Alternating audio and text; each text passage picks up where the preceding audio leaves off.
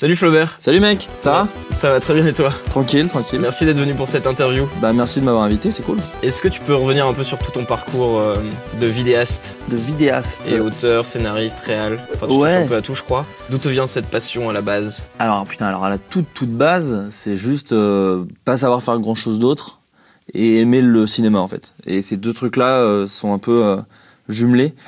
C'est-à-dire que j'ai toujours kiffé mater des films et tout depuis tout petit, parce que moi j'ai dans une, je- enfin je suis né dans une petite ville en Bourgogne où il y avait pas grand chose à faire, tu vois, mais il y avait un ciné. Et en plus le ciné était cool parce qu'il sortait les films euh, avec juste deux mois de retard, tu vois, ce qui est fou en Bourgogne. Euh, Normalement c'était bien six mois de retard, tu vois. Et, euh, et du coup, ouais, non, je matais des films et puis je m'étais lié d'amitié avec un gars dans un vidéoclub, donc il me filait des cassettes gratuites et tout. Donc j'ai j'ai j'ai vraiment bouffé, bouffé, bouffé euh, beaucoup de trucs, des belles merdes comme des chefs-d'œuvre. Et euh, et aussi j'avais une, une petite caméra euh, qui était en fait un appareil photo numérique qui filmait. Donc euh, c'était très moche, mais au moins tu faisais des trucs. C'était quoi le format? Oh, pff, je sais pas, c'était les vieux vieux les La trucs. Chi-8 euh, là Ou, euh, Ouais, les trucs, les Ouais. espèces de petits petits trucs où t'appuies, ça va être zzz, tu vois, enfin tout, tu, tu peux rien en faire quoi. C'est vraiment des tout petits appareils photo. euh, C'était du numérique déjà ah ouais, ouais, non, Ah c'était oui, numérique, mais c'était c'était sur des cartes SD, tu vois, mais tu pouvais prendre D'accord, euh, ok. 20 secondes de vidéo, pas plus, tu vois. Ah oui. D'abord, c'était un appareil photo, mais tu pouvais filmer des petits trucs. Donc en Et fait, tu faisais quoi alors du, des vidéos de 20 secondes ouais, faisais des toutes petites vidéos et je dérochais et tout, donc c'était des tout petits, des tout petits formats, quoi. Et En euh, fait, T'as inventé le Vine avant l'heure quoi. c'est ça, tu vois, c'est un peu ça. C'est pas moi, hein, c'est euh, c'est euh, Lumix, je pense, ou un truc comme ça, qui a inventé euh, Vine. Et du coup, je me suis plié à ça. Donc ouais, je faisais ça. Et puis après, euh, après, je me suis dit bon ben, je sais pas trop faire grand chose de ma life, euh, euh, à part, euh, je sais pas, filmer un peu des trucs et tout. Donc je me suis dit que j'allais faire des films d'entreprise en fait. D'accord. Je m'étais dit que voilà, j'avais pas encore la, la folie de, de me dire ouais, je vais écrire des histoires et les réaliser et tout. C'était un rêve, tu vois. Ouais. Et je m'étais dit, non, je vais voir un rêve un peu en dessous, tu vois, et comme ça, il sera plus facile à atteindre. Et après, Internet est arrivé, en fait. Et Internet euh, m'a amené euh, plein de gens. Moi, je fais, euh, que j'ai vu ton interview de, de Ludoc et tout. C'est vrai que moi, je fais pas partie de la première génération, je suis celle un peu d'après. Ouais. Donc, il y avait déjà François Descraques, euh, Ludoc, euh, Pou- Monsieur Poulpe, enfin, il y avait tout No Life, tu vois, Davy Mourier, tout ça, même 10 minutes à perdre. Tu vois, là, c'était la première grosse vague. Et, euh, et tu vois, tu regardes ça et tu dis, putain, c'est cool, en fait, c'est facile de faire des vidéos sur Internet. Euh, Enfin, tous ces gens-là ont l'air d'y arriver. Euh, c'est vrai qu'on a YouTube ou à l'époque Dailymotion. Ouais. C'est l'air super facile d'uploader une vidéo. Donc j'ai commencé à faire mes petits trucs avec. j'ai fait une fac d'audiovisuel, avec toujours en me disant que là je fais ça pour m'amuser, mais en vrai euh, ce sera pas mon métier, parce que mon métier ce sera faire des films d'entreprise quoi, ou faire des faire, enfin, faire de l'instit. Donc t'avais appelle. déjà conscience en fait qu'il y avait, il y avait du boulot là-dedans. Il y avait du boulot là-dedans, mais ça me paraissait, même si ça me paraissait plus simple que le cinéma Ouais. ou la télévision, euh, ça me paraissait quand même difficile d'accès, tu vois, parce qu'en fait euh, il y avait quoi, six personnes, sept personnes qui étaient un peu connues sur Internet, mais en vrai euh, Qui ça, de- ça avait pas l'air d'être si ouvert que ça, tu vois. Il y avait genre la possibilité de le faire, Mm. mais de là à ce que ce soit un métier, tu vois, c'était encore trop tôt, tu vois, pour dire ça. Là, là, tu parles de YouTube. Enfin, ouais, ouais, ouais, je parle, de, je parle, de la je parle même de faire des vidéos sur Internet. Il y a YouTube, mais. Dailymotion, enfin. Moi, je te Euh, posais la question est-ce qu'en gros, tu avais déjà conscience que tu pouvais gagner ta vie en faisant des vidéos d'entreprise, des petits Ah oui, ça oui, ça oui, ça je m'étais dit. Je m'étais dit, euh, au pire du pire, j'avais un plan avec un pote à la fac Ouais. où on s'était dit, euh, bah tu sais quoi, au pire si ça marche pas, euh, On fait ça. on fait une entreprise, on Mm. crée une entreprise et on Mm. filme des mariages, des trucs, Ouais. et avec l'argent des mariages, on fait des petits courts métrages qu'on filera à des festivals, voilà, des trucs comme ça. Ok.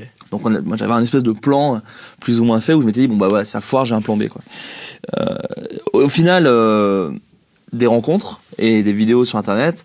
Euh, au final par j'ai joué avec Monsieur Poulpe et Davy Mourier dans des trucs. On s'est bien entendu. Donc Et comédien aussi alors. Là ouais comédien mais en fait au début c'était juste euh, j'aidais quoi. C'est-à-dire que c'était de la figuration et tout. Ok. Et j'étais pas le figurant un peu fan relou, euh, tu vois, c'est juste, euh, voilà, je regardais ce qui se passait, je trouvais ça super intéressant. Je faisais deux trois vannes qui faisaient marrer, mais voilà, c'était juste, euh, j'étais là quoi. Et euh, avec David Moyen, c'est bien entendu. Et David Moyen n'est pas quelqu'un qui aime beaucoup de gens, donc du coup, quand tu t'entends bien avec lui, t'es vraiment, euh, tu sais que tu as sa confiance, tu vois, et euh, parce que c'est quelqu'un, euh, quand il aime quelqu'un, il l'aime vraiment quoi. Tu vois Ok. il trie les gens sur le volet. Et, euh, et du coup, en fait, il y a un moment, euh, moi, pour ma fac, je cherchais un stage. Et, euh, et Ankama, donc euh, la, la femme, Ankama, c'est ceux qui produisaient le Golden Show, ainsi que le Visiteur du Futur saison 3 et 4. Ouais. Et Ankama, du coup, cherchait euh, un stagiaire pour aider euh, Davy, Poulpe euh, et François Descraques à lancer le Golden Show à l'époque. Et du coup, ils sont venus me voir, on s'est rencontrés, on s'est bien entendu, et je suis devenu stagiaire sur le Golden Show. Ok. Donc stagiaire sur Golden Show, ça veut tout et rien dire. C'est-à-dire que je, techniquement sur mon stage, il y avait écrit stagiaire monteur, même assistant monteur. Sauf que clairement, euh, j'aidais euh, Vanessa Bria à l'époque de la production de Golden Show à trouver des décors, à aller voir des gens, machin. Je faisais du montage, mais je faisais de l'assistant montage, donc je faisais euh, C'était avant le logiciel Pluralize, qui était le, le logiciel maintenant préféré des gens sur Internet, puisqu'il synchronise tout seul Ouais. tes rushs. Mais moi, à l'époque, ouais. euh, c'était- il n'y avait pas encore vraiment Pluralize, donc tu faisais ça à la main. Et bah, c'était très long et très chiant. Et euh, C'était ta mission, quoi. c'était ça, mais c'était pas la seule. synchroniser tous les rushs, ok. Ouais, ouais, tu c'était pas la seule. C'est ça qui était cool, ouais. en fait. C'est que vraiment. euh, plein de trucs, ouais. je faisais plein de choses et c'était ça en fait internet c'était vraiment on fait un peu tout et là c'était vraiment le golden show c'était la meilleure école parce que c'était un entre deux fous bon déjà les Mhm. profs de cette école c'était quand même monsieur Poulpe David Mourier François Mhm. Descraques donc t'es avec C'est des gens fous plus Clément Morin Rémi Argot donc deux techniciens qui bossent avec David depuis longtemps et qui maintenant bossent sur plein de projets. Donc c'est eux l'équipe technique euh, du film Les Dissociés par exemple Mhm. de sur I4 donc euh, tu vois des gens extrêmement talentueux. Donc j'étais au meilleur endroit pour apprendre bah, Vanessa Briand ensuite a, a été à la prod de Bagel et tout tu vois. Donc ouais, on était vraiment dans le dans le dans le nerf de la guerre, tu vois. Et en plus, euh, le temps a donné raison à ce truc-là, puisque c'est grâce au Golden Show et à d'autres choses, mais euh, surtout Golden Show que l'espèce de mode sur Internet, des, on peut faire des sketchs fictionnés, euh, est revenu au goût du jour, quoi. A, a dit aux chaînes, que ce soit YouTube ou, ou, ou, euh, M6 pour Golden Moustache, ah putain, on peut donner de l'argent à des gens et ils font des sketchs un peu euh, bien branlés, tu vois, et euh, c'est cool, c'est pas juste du podcast ou ce genre de choses. Et donc moi j'étais là-dedans, et puis après euh, j'ai fait un espèce de petit making-of que je présentais, qui s'appelait le Golden Short, qui était en gros une petite émission euh, qui donnait un peu l'envers du décor, donc euh, que j'écrivais et que c'était des espèces de mini-chroniques et que je réalisais, du coup, parce que je filmais aussi, je faisais le making-of en plus de- du reste. Et, euh, et voilà, et ensuite le Golden Show s'est arrêté, malheureusement, pour des raisons de mésentente avec Ankama et tout, et donc du coup... euh, moi j'ai eu un peu peur parce que je me suis dit bon bah voilà fin de mon stage Golden Show crash euh, je sais pas quoi faire quoi Carrière terminée. et voilà c'est ça ça a été court mais intense et euh, non François Descraques est venu me voir il m'a dit euh, voilà moi je fais le visiteur du futur euh, est-ce que tu veux le, mon- la- le monter en fait? D'accord.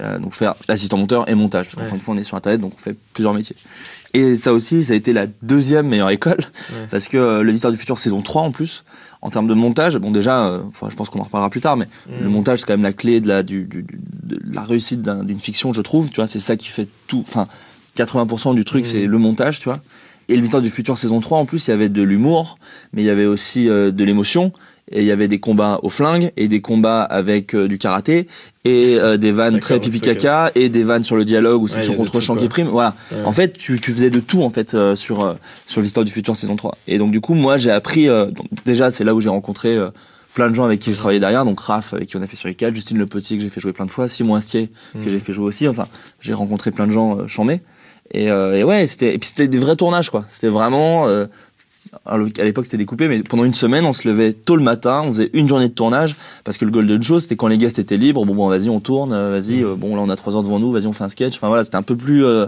bordélique et là c'était un vrai truc de tournage donc c'était super quoi et à la fin de ça euh, Golden Moustache s'est créé ils cherchaient des auteurs moi il se C'est eux qui trouve t'ont appelé, du coup Ouais, en fait, ce qui Ouais. s'est passé, c'est que la nana qui gérait la prod du Golden Show, donc Vanessa Bria, dont je te parlais, qui Ouais. a Ah qui a oui. géré Bagel, a commencé, enfin, a commencé, non, parce qu'elle a commencé Golden Show, mais ensuite a bossé à Golden Moustache. Donc, du coup, euh, quand elle a, quand euh, le patron de Golden Moustache, donc Adrien Labastire, a dit, euh, voilà, nous on cherche des auteurs, elle a dit, bah, moi j'en connais un qui est jeune, qui écrit, et je pense que ce serait intéressant de lire les textes. Donc, j'ai filé mes textes, et euh, ils ont kiffé. Donc, euh, et derrière, bon, ils ont kiffé d'ailleurs, mais je me rends compte qu'il n'y en a aucun qui a été tourné. Mais je leur ai filé mes textes, ça leur a donné un peu ce que je faisais. Ils ont kiffé, et ensuite, bon, je vais pas re-raconter, re-raconter l'histoire qu'a raconté Raph dans le précédent, euh, dans un rouge vers bleu précédent. Ouais. Mais en gros, euh, oui, c'est ça, on se retrouvait en réunion, plein de gens, et en fait, euh, les gens sont partis de plus en plus, et ils sont restés, vous, ouais. sont restés quatre connards, à savoir euh, moi, Raph Descraques, Vincent Tirel et Julien Josselin. Voilà. Et on a créé donc euh, sur les quatre. Est-ce qu'on peut revenir un peu sur ta formation? Est-ce que ça t'a servi? Est-ce que tu la conseillerais? Euh, alors, je sais pas si je la conseillerais. Moi, j'étais dans une fac, euh, mais euh, c'était une fac, euh, donc la fac en soi euh, de- d'audiovisuel, c'est pas forcément ce qui est le plus cool. Le, le bon côté, c'est qu'il y avait un peu de matériel, quoi. Euh, et même si tu peux te passer de la fac, je pense que tu peux difficilement te passer de l'expérience de la fac, à savoir rencontrer plein de gens qui sont comme toi. Ouais. Ils disent ah, on veut faire des trucs, on veut filmer, on veut une caméra, on veut faire du montage. Donc euh, moi, la fac de Marne-la-Vallée m'a apporté deux choses, donc rencontrer des gens comme ça. D'ailleurs, j'ai rencontré, alors on n'était pas forcément ultra amis à l'époque, mais j'ai croisé euh, Arthur Lalou, qui derrière a fait l'annonce série et tout, et on était dans la même promo. Et deuxièmement, tu as un peu de matériel à disposition. Pas forcément euh, de l'image et de lumière, parce qu'en caméra, il n'y avait pas grand chose. Je pense qu'il y avait deux 5D, et donc du coup, toute la fac le voulait. Euh, Je te raconte ça, c'était il y a quelques années. Donc le Mhm. 5D, c'était genre la, la nouvelle mode, quoi. Tout le monde voulait Ouais, un 5D parce que ça pouvait être fou derrière, tu vois. Donc c'était incroyable. Donc euh, voilà, tout le monde voulait les 5D, mais par contre, on avait euh, Avid, donc des logiciels de montage comme Avid, Adobe Premiere euh, Pro. Euh, on n'avait pas Final Cut parce qu'on n'est pas très, n'était pas très iMac à, à Marne-la-Vallée, mais en tout cas, on avait des, des, des logiciels de montage qui te permettaient de bosser. Mhm. Et, et en fait, moi, je passais mon temps là-bas, en fait. je louais des, enfin je louais, tu disais ah je veux réserver une salle de montage et je passais mes journées là-bas, je séchais les cours et je faisais du montage et, euh, et je montais plein ça. de trucs en fait. Tu Et- peux aussi demander le matos, faire tes petits cours ou des trucs comme Exactement, ça. Ouais. c'est ça. Ah, c'est cool. Et euh, ça c'était chouette. Après les cours en eux-mêmes, euh, ça t'apprend surtout euh, la base du cinéma, donc euh, Eisenstein, tout ça, les vieux trucs russes et tout. Bon après c'est cool, tu vois, parce que moi Mm. c'est vrai que c'est c'est pas une curiosité que j'avais, tu vois. Moi j'étais là genre ah moi j'adore euh, euh, Tarantino et Jurassic Park, tu vois. Donc forcément quand on arrive avec euh, Eisenstein et tout, c'est cool, ça ouais.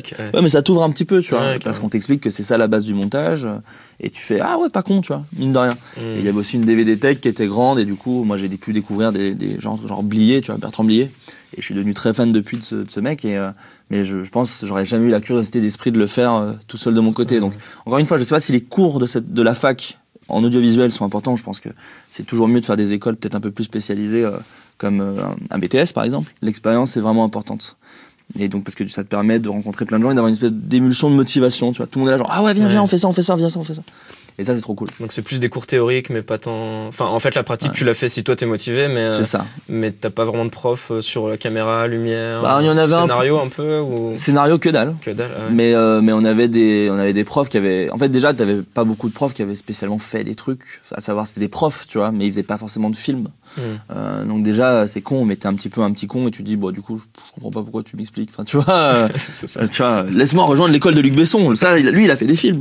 Mais du coup il y a ça mais quand même tu, je te dis tu apprends des trucs Ouais. et, et tu ouvres un peu tes, ton esprit à, à d'autres formes de cinéma. Et, euh, et en fait le problème c'est que c'est quand même très théorique tu vois. Mm. mais après tu vois j'avais un prof qui était chambé qui était fan de Paul Verhoeven euh, mec qui a fait Robocop et Total Recall et du coup c'est quoi c'était trop intéressant tu vois. Il fait bon alors là on va mater Blade Runner et je vais vous expliquer euh, la diégèse le son diégétique Mm. intradiégétique extradiégétique. Donc voilà ça c'est cool tu vois. Mais après sur trois ans c'était des petits moments par-ci par-là. Il y avait quand même beaucoup de temps où juste on foutait rien. Et du coup on avait des caméras et on allait tourner euh, dans son coin. Et on allait bosser à McDo pour manger évidemment. Voilà. Est-ce que ça te sert de savoir euh, que ça s'appelle un son extra-diégétique aujourd'hui euh, quand tu fais du Je montage sais pas. En fait, je dirais pas que non, parce que je pense qu'au au fond du fond de toi, il y a un petit peu un truc. Enfin, je pense que chaque, Ouais. que chaque connaissance est bonne à apprendre. Tu vois. Je pense que euh, même si tu mates euh, attention à la marche et qu'il y a une question et que t'apprends que euh, au Zimbabwe Oui, t'as ouais, 12 c'est personnes qui font ça, t'as forcément une petite connaissance qui vient s'ajouter dans ton cerveau. Tu vois. Donc non, je cracherai pas sur la connaissance que j'ai eue là-bas. Euh, Il y a forcément des choses qui m'ont été utiles, mais après c'est clair que ça n'a rien à voir avec l'expérience que j'ai pu accumuler en stagiaire Golden Show, en monteur euh, visiteur du futur et euh, à Golden Moustache quoi. Et toujours parce que enfin clairement j'apprends toujours euh, sur ce métier euh, que je fais euh, aujourd'hui Bah quoi. ouais, tu bien sûr. Et tu continues du coup de bosser avec des gens que t'as rencontrés euh, à la fac? Bah il y a que Arthur Lalou. Arthur, ouais. Ouais ouais, il y a que Arthur Lalou euh, donc créateur de l'annonce série avec qui j'ai bossé, je l'ai je l'ai ramené en fait euh, j'étais directeur artistique. Bon, on fait un peu le, le- c'est un peu le bordel hein, sur la chronologie mais j'étais directeur artistique du lab sur Golden Moustache qui était en gros une espèce de succursale euh, Ok, des nouveaux auteurs. Euh, j'avais créé ça à Golden Moustache. Enfin, j'avais co-créé ça à Golden Moustache et j'avais ramené des gens, donc j'avais ramené McFly et Carlito et j'avais ramené Arthur parce que je kiffais la série et je savais que c'était un mec euh, avec euh, son petit univers. Hmm. Et je suis content parce que du coup maintenant il fait des tas de Il trucs, tu vois. Il y a l'annonce Ouais. série évidemment, mais euh, à Golden Moustache il fait des sketchs, au lab et pas que au lab. À, Bagel il écrit des trucs pour Studio Movie, Studio Gaming et tout. Et euh, voilà, c'est quelqu'un de très talentueux, donc euh, comme quoi voilà, vous pouvez croiser plein de gens charmés euh, en école quoi. Donc du coup, si on veut bosser euh, pour euh, Golden Moustache et l'écriture, on, on te contacte, c'est ça? C'est ça, faut être à la fac avec moi, c'est ça. À. Euh, non, non, pas du tout, parce que maintenant je fais plus ça, parce que je, ça me prenait beaucoup de temps. ouais. Ouais, ça me prenait beaucoup de temps. Le but puis- c'était de découvrir de nouveaux auteurs, c'était de tester de nouveaux auteurs C'est ça. En, ouais. en- en fait, c'était de se dire bon bah voilà, euh, le lab c'est moins de thunes, mais une liberté folle, parce que mine de rien, Golden Moustache à cette époque-là avait déjà un million et quelques de- d'abonnés. Ouais. Et les abonnés, ils sont un peu casse-couilles parfois sur euh, ce qu'ils veulent. Les Golden Moustache, vu que depuis le début, l'idée c'était de dire bon bah voilà, il y a plein d'auteurs différents. Euh, tu vois, parce que par exemple, au début, Studio Bagel, c'était un peu genre les nuls ou les Robins des Bois ou les inconnus, c'est-à-dire que c'était une troupe de mecs ou de meufs, et t'aimais cette troupe de mecs et de meufs, et t'allais voir cette troupe de mecs et de meufs. Golden Moustache, depuis le début, c'est plus genre euh, une émission comme Nulle part ailleurs, tu vois, euh, qui était sur Canal+, et Nulle part ailleurs, t'avais euh, les Robins des Bois, t'avais Benoît Poulvorde, t'avais. Edouard Baird, plein de- et c'était un tu pouvais donner un esprit à tout ça, mais chacun avait son humour, tu vois. Mhm. Tu pouvais adorer Edouard Baird et, et détester les guignols de l'info, tu vois. Et pour moi, Golden Moustache, c'est ça. Tu peux adorer sur ICAT, euh, détester ce que je fais, mais tu peux adorer ce que je fais, détester ce que fait Hakim Omiri. Tu peux adorer ce que fait Hakim Omiri et détester ce que font euh, euh, Yacine et Dedo. Enfin voilà, Il y il avait tout, ouais. plein plein de styles d'humour différents. Et ça a ses avantages, comme par exemple, ben, tu choisis ce qui te plaît, tu vois. Je pense que n'importe quelle personne peut aimer un type de programme dans Golden Moustache. Ouais. Mais l'autre truc, c'est que euh, avec Suricat, on a ramené des gens et qui ont un peu de mal à faire à, vous, à regarder d'autres choses que sur iCat, tu vois. Donc on s'était dit bon on va créer le lab comme ça, euh, on, on, on, prend un peu par la main euh, les abonnés, les fans de Golden Moustache en disant voilà, ça c'est des nouveaux auteurs, mais ils sont nouveaux, donc Mhm. soyez un peu indulgents. Eux, comme ça, ils apprennent aussi à faire les trucs. Mm. Et après, on leur donnait, mais très vite, hein, McFly et Carlito, ils ont fait deux sketch labs et juste après, ils ont fait un sketch YouTube, tu vois. Mm. Quand, quand, quand le talent est là et quand la, la, la volonté est là, il y a aucun souci. Et puis, il y a des auteurs labs qu'on a qui n'ont pas été repris derrière euh, à YouTube parce que ça ne marchait pas avec l'esprit du truc ou avec les les, les moyens techniques euh, que donnait euh, Golden Moustache. Donc, donc le lab c'était ça. Si on veut rejoindre Golden Moustache, donc c'est pas moi qui gère, mais je pense que que ce soit Golden Moustache, Studio Bagel, si tu veux rejoindre ce genre de crew, il faut faire des trucs en fait de ton côté. Ouais. Il faut, euh, je pense que je suis loin d'être le seul à le dire, mais euh, filme-toi, filme-toi avec tes potes. euh, et ouais, si t'as pas de potes, filme-toi tout seul, ça marche aussi, tu vois. Et, euh, et débrouille-toi à faire des trucs de ton côté, parce que si t'as du talent, ça se verra en fait, tu vois. Arthur Lalou, c'est pas parce que c'était mon pote à la fac que je l'ai pris, c'est parce que c'est, je l'avais vu, euh, j'avais vu l'annonce série, tu vois. Et c'est ça qui, qui fait qu'on a choisi les gens. McFly et Carlito, je les connaissais pas. J'ai vu le Fat Show, je trouvais ça trop chambé, je les ai rencontrés, ils étaient chambés aussi, humainement. Bon, bah, ils viennent, tu vois. Ouais. Bah, là, y a, mais des fois, il y a des gens qui m'envoient des scénarios ou des trucs comme ça, et, et je peux pas dire, bah, ok, viens, ton scénario est bon, parce que ça veut tout et rien dire, tu vois. Et, et peut-être qu'un scénario est bon sur un coup de chance, mais il faut que je vois le résultat final. Vu qu'on est sur Internet, euh, il y a quand même un côté touche à tout qu'il faut garder. Tu vois, c'est bien d'avoir tes spécialités. Tu vois, moi, je suis auteur-rédacteur, mais je pense que ma spécialité, c'est plus écrire, tu vois, Ouais. parce que c'est surtout pour ça que je travaille. Mais je fais d'autres trucs. Je monte mes sketchs, euh, tu vois, je fais un peu tout. Ouais. Euh, et je pense qu'il faut garder cet esprit-là, parce que euh, c'est ce qui fait la force d'Internet, c'est d'avoir des, des artisans qui font un peu tout euh, euh, eux-mêmes. Et voilà, c'est, c'est- si tu rejoindras Golden Moustache, si tu fais des trucs tout seul et que c'est pas mal, tu vois. Et en plus, maintenant, il y a tellement de façons de le faire, tu vois. Euh, euh, du coup, c'est plus, plus difficile, je pense, de se faire remarquer. Mais t'as Parce qu'il y beaucoup, a beaucoup de contenu. parce qu'il y a beaucoup de Ouais. contenu. Mais si t'as du talent, on te remarquera. Ça, je, il y a aucun doute là-dessus. Mais maintenant, si t'as un smartphone, c'est bon en fait, tu vois. Enfin, il y a des gens qui sont maintenant euh, là dans la nouvelle saison du lab sur laquelle je m'occupe pas. Il y a des gens comme Freddy Gladieux. Bah lui, c'est un mec qui faisait du, du Vine, tu vois. D'accord. Tu vois, c'est grâce à Vine qu'on l'a qu'on l'a découvert. Donc euh, donc voilà, maintenant il y a tellement de façons de faire euh, de la création et de l'uploader facilement qu'il faut pas se, tu vois, juste il faut avoir du bon son parce que ça c'est le truc qui fait un peu chier sur internet, c'est que des fois quand il y a du son pourri, tu, tu peux avoir une image de merde, tu peux avoir une image de merde mais un bon son, bah tu comprends l'histoire donc du coup tu seras plus intéressé. C'est Ouais. pas moi qui le dis, hein, il y a plein de gens qui le disent, Mm. mais c'est vrai, d'accord, c'est vraiment la vérité. Le son c'est primordial. Mais des moyens de faire des, des, des, des- vidéos aujourd'hui, il y en a mm, 10 000, 10 000, tu vois. Et maintenant, avec YouTube, Vine, euh, tout ça, tu peux, tu peux, tu peux, ouais, tu peux montrer ton truc plus facilement, quoi. Donc tu conseillerais quelqu'un même qui veut se concentrer que sur l'écriture ou que sur la réal ou que sur le montage de quand même essayer de toucher à tout? Ouais, ou trouver des potes, tu vois, ou de dire euh, ah putain, moi j'écris, mais je, Ouais. euh, je trouve pas trop de réal, euh, voilà. C'est, Internet, c'est la génération des réseaux sociaux, tu vois. Tu peux trouver des gens, en vrai, tu vois. Tu trouveras forcément des potes. Ce que je te disais en fac, tu vois, croiser des gens qui ont la même émission que toi. Moi, il y avait évidemment déjà Internet quand j'étais à la fac, mais c'était moins puissant qu'aujourd'hui, tu vois. Maintenant, euh, c'est quand même plus facile, tu vois. Tu pas, tu t'es pas obligé de passer par un, par un mail cinéaste.org pour trouver des gens avec qui euh, travailler, tu vois. Tu peux trouver ça plus facilement. Puis tu peux tomber sur un réal où tu dis bon l'histoire est à chier, mais putain les cadres ils sont cool. Donc tu lui envoies un mail et tu dis voilà moi j'écris des histoires. Ouais. Tu veux pas qu'on travaille ensemble? Et lui il peut lire tes histoires, il dire ah c'est chambé peut-être on pourrait faire ça et c'est Mm. c'est comme ça que ça se crée tu vois. Quand, quand moi quand j'ai bossé à Golden Moustache je me suis fait plein de potes, des gens avec qui je travaille euh, parce qu'on nous a mis ensemble dans une salle. Mais il y en avait plein que je connaissais pas avant tu vois. C'est grâce à Internet qu'on qu'on s'est mis à bosser ensemble. Est-ce que tu penses que ça t'aide de justement toucher à- au montage, enfin d'avoir commencé par le montage, euh, Ah ouais. la réal pour écrire? En tout cas le montage c'est Ouais. sûr. Ouais. Moi le montage euh, en fait j'ai une formation de monteur qui fait que du coup Donc la fac, il y avait- il y avait des options? Enfin, genre, non non non c'était mais- option cinéma. D'accord. J'ai commencé concentré sur le Je me montage. suis concentré sur le montage Ouais. et euh, j'ai fait le visiteur et voilà. D'accord, euh, ouais, ouais. Du coup, j'étais d'accord. très très montage. Donc ouais, sur, ce- sur, sur cette spécialité de montage, euh, tout ce que j'ai fait autour dépendait de ça. C'est-à-dire que quand j'ai écrit, bah, je savais comment j'allais le monter. Donc en Ouais. fait, tu séquences tes, tes, tes, tes, tes scénarios euh, de manière en disant bon alors au montage je peux faire ci, ça, ça. Ouais. Bon là je pourrais peut-être faire durer un peu le dialogue, mais euh, il faut que la chute soit là et je mets trois répliques de plus parce que c'est marrant, mais je sais qu'elles peuvent dégager et que à mon histoire, dans mon histoire, ça aura quand même du sens, tu vois. Donc tu réfléchis comme ça et surtout à la réal. La réal c'est vraiment cool parce que euh, tu, tu, tu connais quand tu écris et que tu montes, tu connais, tu sais toutes les infos qu'il te faut, donc tu peux avancer très très vite au tournage, quoi. Euh, et moi, des fois, ça fait un peu peur aux assistants réels que j'ai, parce que je leur dis, euh, non, mais ça, c'est bon, je m'en fous, je l'ai dans le large et c'est le large, le large que j'utiliserai, quoi. Tu sais Euh, exactement comment tu vas ouais, donc tu gagnes du temps. ouais. C'est ça, tu vois. Mhm. Euh, bon, des fois, je me piège moi-même parce que je fais genre, je suis sûr de moi, mais des fois, je fais, ah, d'accord, d'accord, t'es un connard, en fait, t'es vraiment, t'es vraiment un abruti. Mais, euh, mais dans l'ensemble, ça va, tu vois. J'arrive à me débrouiller parce que je me dis, tu vois, quand c'est dans le large et que le, que le chef-op me dit, ah ouais, je crois que j'ai tremblé un peu à un moment. Je fais non, mais là on s'en fout parce que c'est un dialogue, Mhm. donc je resserrais dans le champ contre champ, donc euh, je m'en fous, tu vois. Ouais. Moi, tant que t'as le début, la fin, ça me plaît, tu vois. Ouais. Donc voilà, ça te permet d'avancer beaucoup plus vite. Euh, et vu qu'on est sur Internet, encore une fois, des, les- les- tu dois vite payer des journées, tu vois. Tu fais des journées à, Ouais, faut se payer. à, à 6 minutes, 7 minutes utiles par jour, quoi. Parce que sinon, t'as, enfin, t'as pas le, le temps de, t'as pas le temps de passer des plombes sur chaque plan, quoi. Donc, euh, être monteur m'a aidé à me dire, euh, pas besoin, pas besoin, pas besoin, c'est bon, ça on fait ça, ça on fait ça, tu vois. Et, et comme ça, tu, tu sais à peu près où tu vas, quoi. Du coup, tu gères aussi le cadre, la lumière, etc. Ou ça, tu délègues plus euh, Alors, je délègue un peu. Le cadre, j'en faisais. ouais. Et après, en fait, moi, je, je suis tombé amoureux du fait de diriger les acteurs. Et c'est très casse-couille, en fait, de cadrer et diriger les acteurs parce que t'es pas concentré sur le jeu, parce que le cadre est super important. Hmm. Et j'adore cadrer, hein, mais euh, deux en même temps, tu le c'est impossible, en fait. Et même les comédiens, ils ont l'impression que tu les écoutes pas parce qu'ils voient Ouais. juste un mec derrière une caméra. Puis pour faire les allers-retours, tu vois, en fait, t'as la caméra qui est là, la scène se passe là et toi, t'es derrière.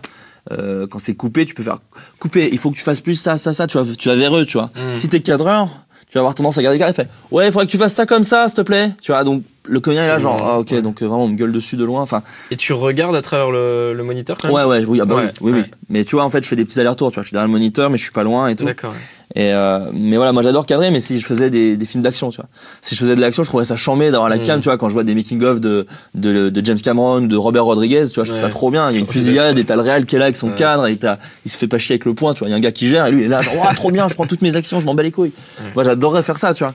Mais vu que j'écris surtout des trucs avec des gens qui discutent, euh, ouais, je cale le cadre avec, euh, Ouais, avec le chef avec euh, le cadreur ou le chef parce que nous, du coup, encore une fois, ce que je te disais, on fait un peu 12 métiers Hmm. et on le cadre comme ça et on fait ok c'est bon je vais voir les comédiens on part et c'est terminé. Et euh, la lumière par contre voilà ça c'est mon point faible un peu parce que je, je touche pas trop à la lumière. Euh, je suis un peu daltonien en plus donc ça aide pas forcément tu vois à savoir ce que je veux et tout. Donc t'étalonnes pas du coup. Euh, non j'ai talonné au début. En fait j'ai talonné J'ai entendu arrête. ouais non non c'est moi qui me suis dit arrête en fait. j'ai montré un sketch je fais c'est extrêmement rouge. Je fais ah ouais merde putain moi ça me paraissait pas mal et tout. Ah donc en fait je donne les, des images que je veux et on me les mais maintenant en fait quand t'es daltonien ton cerveau enfin sait à peu près à quoi ressemblent les trucs Ouais. Bah après, ouais. Tu tu t'es pas J'imagine que t'as l'habitude de voir les images comme ça. donc, C'est ça, euh, je suis pas aveugle, les- tu vois, je suis pas aveugle, je dis, je donne des refs maintenant, j'envoie des captures, j'envoie des captures d'écran de films et je fais voilà, je veux ça, tu vois. ok. Tu vois, je leur envoie, ils se ils se foutent de ma gueule, tu vois, je leur envoie genre Magnolia, je fais bah je veux ça à peu près. Ils font bah ouais nickel, avec avec trois LED et, et deux dédos, on va te faire un Magnolia quoi. Mais euh, donc voilà, ça je peux pas trop le faire, mais après je sais les ambiances que je veux. Mm. Voilà, donc moi je donne les ambiances.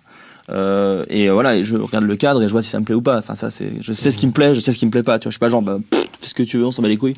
Je sais exactement ce que je veux. Après de savoir comment on peut l'avoir, ça c'est pas ma connaissance. Mais après, euh, c'est limite un mal pour un bien parce que les électros et les chefs-op euh, adorent proposer et Oui, créer bah de la oui. lumière, tu vois. Et donc, euh, un tournage, c'est pas genre, euh, il y a un gars qui décide et tout le monde est à son service, tu vois. Il y, a y a un chef, un capitaine, mais c'est vraiment une équipe, quoi. Et moi, je prends de tout le monde. C'est-à-dire que si le cadreur me dit, alors je pensais peut-être plus comme ça, il me le propose, tu vois. Mm. Je dis pas qu'on le garde, mais il me le propose.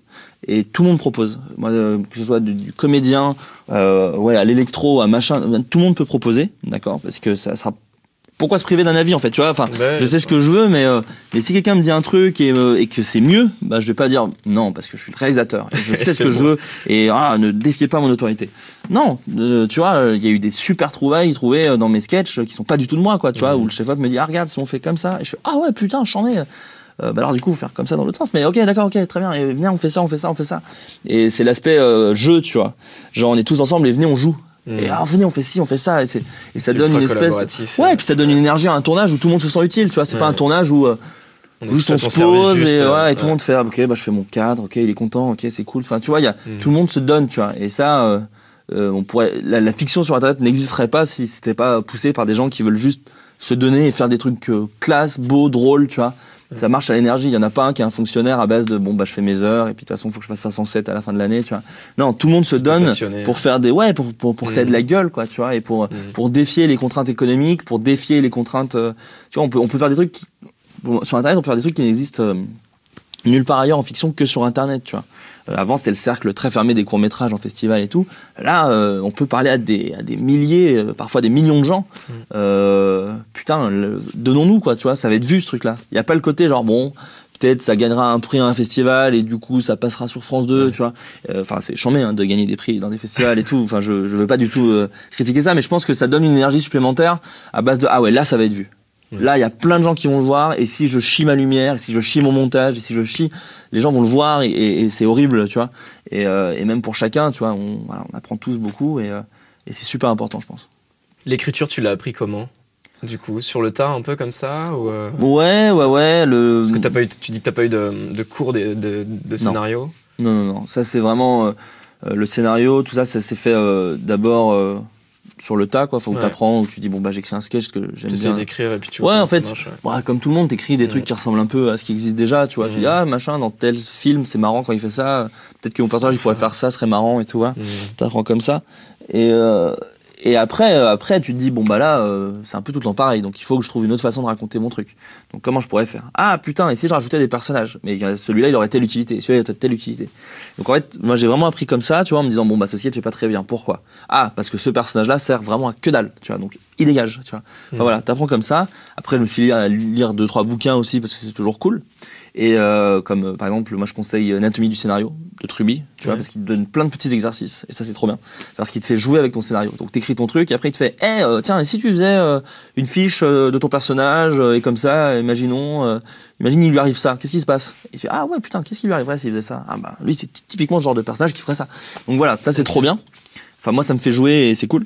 Après euh, dans l'écriture aussi, euh, ce qui m'a beaucoup aidé, c'est les commentaires audio de DVD. Donc je conseille à tout le monde de regarder ça. S'il y a un film que vous aimez, Donc pas le making of, mais le commentaire audio, genre le non, non, le, le making of, son film, le c'est making of aussi, mais malheureusement, je trouve dans les DVD, les ouais. Blu-ray, les Ouais. making of sont souvent promotionnels à base de, on était une super équipe. et putain, elle est trop, il est trop sympa. Et vraiment, il y a eu cette scène où on s'est trop marré. Tu fais, on s'en bat les couilles. Tu vois, les making of de Robert Rodriguez sont chambés, par T'es exemple. obligé de faire un ré sur image pour voir ce qu'ils avaient comme matos. Ouais, c'est ça. tu fais, ah merde, ils ont tourné avec quoi? Et euh, non, tu vois, les making of de Robert Rodriguez, par exemple, sont chambés parce qu'il les supervise lui-même et euh, c'est les écoles, écoles de, de réalisation par Robert Rodriguez. Et en gros, il t'apprend à peu près à dire bon bah voilà, là j'ai fait tel truc. euh, euh, je l'ai fait avec vraiment 10 balles, mais du coup on peut gagner du temps. Regardez ici, vous prenez en, en, en contre-plongée. Enfin voilà, ça c'est des vrais conseils making de of, des vrais conseils. ouais. Après, vraiment, pour euh, les commentaires audio, c'est trop bien parce que il t'explique euh, le scénario en disant voilà, ce personnage-là, je voulais qu'il soit comme ça parce que je- comme ci, comme ça, comme ça. Mhm. Et en réalisation, par exemple, Albert Dupontel fait des super commentaires audio parce qu'il te- il est très technique. C'est-à-dire qu'il te, lui par contre, il te parle pas du scénario. Pour le coup, tu vois, donc là, je réponds pas vraiment à ta question, mais lui, il répond pas du tout, il parle pas du tout du scénario. Il dit, alors voilà, ça, on a fait ça comme ça, ça, on a fait ci comme ça, et à un moment, tu vois, dans, dans Bernie, il y a une, euh, une balle qui part d'un flingue, Ouais. et du coup, le plan est, euh, se met à la place de la balle, tu vois, en subjectif sur la balle. Donc tu pars comme ça, et là, il t'explique, bah, on a fait tourner une photo et on a zoomé, tu vois. Et tu Ah fais, oh putain, c'est charmé! tu fais, oh la vache, c'est ouf, dans un film, ils font ça, quoi, ils zooment sur une photo qui tourne, quoi. Ouais. Et, et, leur- l'effet marche chambé, tu vois. ouais, Et l'effet, bon, ils ont dû mettre un peu de flou, tu vois, de mouvement, mais, mais tu vois, l'effet marche trop trop bien, quoi. Et, euh, et ça, quand, quand tu mates un film que t'aimes et que le gars qui l'a fait t'explique à peu près Mm. comment il l'a fait, bah c'est l'Amérique. Enfin, Ouais, je reprends l'exemple, mais c'est l'Amérique parce que t'as ton prof euh, qui te montre comment il a fait le truc que t'adores, quoi. Ouais. Donc, euh, donc voilà, ça, je conseille vraiment de regarder des commentaires audio parce que c'est toujours intéressant. Et, euh, et oui, et le scénario aussi, puisqu'il y a des commentaires audio, euh, souvent en plus, euh, les- les- enfin voilà, moi les films que j'aimais c'était des auteurs-réalisateurs, donc de toute façon ils te parlent du scénario aussi. Et, euh, et voilà, quelques bouquins, et puis pareil, euh, c'est con, hein, mais faire en fait. C'est comme la réal, c'est Ouais. comme tout, comme euh, plus t'en fais, plus t'apprendras à le faire bien, et, euh, et plus t'apprendras les, les trucs de structure qui sont importants, parce que c'est vrai que maintenant, enfin moi sur internet, je fais plus des petits courts métrages que des sketchs à proprement parler, parce qu'il y a plus des, des fils narratifs, des trucs. euh, C'est pas genre euh, promesse, chute, tu vois. Tu fais une vraie petite histoire, enfin une vraie petite histoire. Je sais pas si c'est une vraie petite histoire, mais en tout cas j'essaye de faire une vraie petite histoire pour que tu suives un personnage, que tu t'attaches à lui, qu'il croise des gens, qu'il ait des enjeux, qu'il lui arrive des trucs. Voilà. Donc, euh, mais ça, je pense que ça vient sur le tard. De toute façon, on est tous Mhm. des, des gros passionnés de cinéma, et en fait, les règles, on les connaît sans savoir donner des noms dessus. Ouais. Les On bouquins, les a vus et revus, mais on c'est ça, tu vois. euh, en fait, tu les connais les règles. C'est juste que tu sais pas vraiment les expliquer. Tu sais pas vraiment dire. euh, tu, tu sais pas vraiment dire à ton cerveau, voilà, faut faire comme ça. Mais en vrai, ton cerveau, il les connaît les règles. Mhm. Donc il suffit de les réveiller un peu, de lire un bouquin qui te donne des noms, et tu fais, mais oui, bien sûr. Enfin, tu vois, Ouais. évidemment que pour qu'un film il y ait une, un enjeu, tu vois, dans le bouquin Save the Cat, il euh, il t'explique, voilà, le time bomb. S'il y a un enjeu, bah oui, euh, forcément, tu jusqu'à l'enjeu, ton personnage est mis, en, et ton spectateur est tenu en haleine. Mhm. Mais ça, tu le savais plus ou moins, tu vois. T'avais plein de films comme ça, tu vois. Mhm. Mais euh, là, c'est bien parce qu'il y a un mot, tu vois. Hein, si ton personnage fait quelque chose de très gentil au début du film, même si c'est un gros con, tu l'adores. Bah, tu le savais plus ou moins. Tu l'as vu plein de films où c'était ça. T'as vu donc, que dans Die Hard, euh, avant qu'il bute froidement des mecs, c'est un mec à la cool et qui est un peu emmerdé, tu vois. Donc, euh, donc en fait, voilà, ça, c'est des règles que t'as, mais c'est vrai que les bouquins t'aident à pouvoir ensuite euh, écrire et, et débloquent ton cerveau et te permet d'écrire de plus en plus vite et des trucs de plus en plus euh, peut-être proches de toi, tu vois. Parce que mine de rien, l'écriture, c'est euh, c'est, tu écris ce qu'il y a dans ton cerveau, tu vois. C'est un mécanisme un peu chelou parce que toi, dans ta tête, c'est clair comme de l'eau de roche, mais il faut que ce soit écrit sur du texte, Mhm. tu vois, sur des mots. Donc, euh, donc voilà, après, les- ça t'aide à, à- à faire ça bien et je pense euh, à être de plus en plus clair dans tes récits, quoi. Est-ce qu'une fois que tu as fini ton scénario à l'écriture, tu sais s'il va marcher ou tant que tu l'as pas tourné, tu sais pas s'il marche? Non. Enfin, moi déjà j'ai des problèmes de confiance en moi, donc ça fait que jamais je penserais ça, tu vois. Mais euh, après t'as des indices plus que d'autres. Tu te dis bon ça c'est une bonne histoire parce que c'est jamais vu. Enfin tu vois ça parle d'un truc que- qui a jamais été trop vu, donc ça ça devrait marcher. Mais après euh, je sais jamais si la vidéo va marcher euh, avant qu'elle soit sur internet et que les gens disent c'est bien ou c'est pas bien, tu vois. Donc euh, encore moins au scénario. En tout cas j'écris pour des gens et euh, j'écris pour des gens que je connais plus ou moins. Et du coup, euh, vu que c'est mes potes ou machin, ils acceptent. euh, Et du coup, je sais qu'ils vont trop bien rendre. Moi, j'écris vraiment pour les gens, en fait. D'accord. C'est-à-dire que quand j'écris un personnage, ouais. je pense directement à quel comédien va le jouer et je lui propose. Et s'il me dit ah non là les dates et tout machin le sketch le sketch m'intéresse pas, bon bah je reviens à l'écriture et je change les dialogues et je Ouais. le propose à quelqu'un d'autre. D'accord. Ouais, c'est super important pour moi parce qu'en fait je veux que mon comédien se sente bien et je sais qu'il me donnera des trucs fous tu vois. Je te donnais d'une co- je te donnais l'exemple d'une connerie où tout le monde joue avec toi, Ouais. les comédiens aussi tu vois. Et euh, par exemple euh, pour donner un exemple concret dans le bureau des rêves, je, le personnage du mec qui écrit des rêves un peu chelous, euh, voilà, je savais que j'allais le proposer à Simon Astier parce que pour moi, il y avait la folie dans le cerveau de Simon Astier et la capacité d'improvisation de Simon Astier qui allait euh, pouvoir donner des purs trucs, tu vois. Hmm.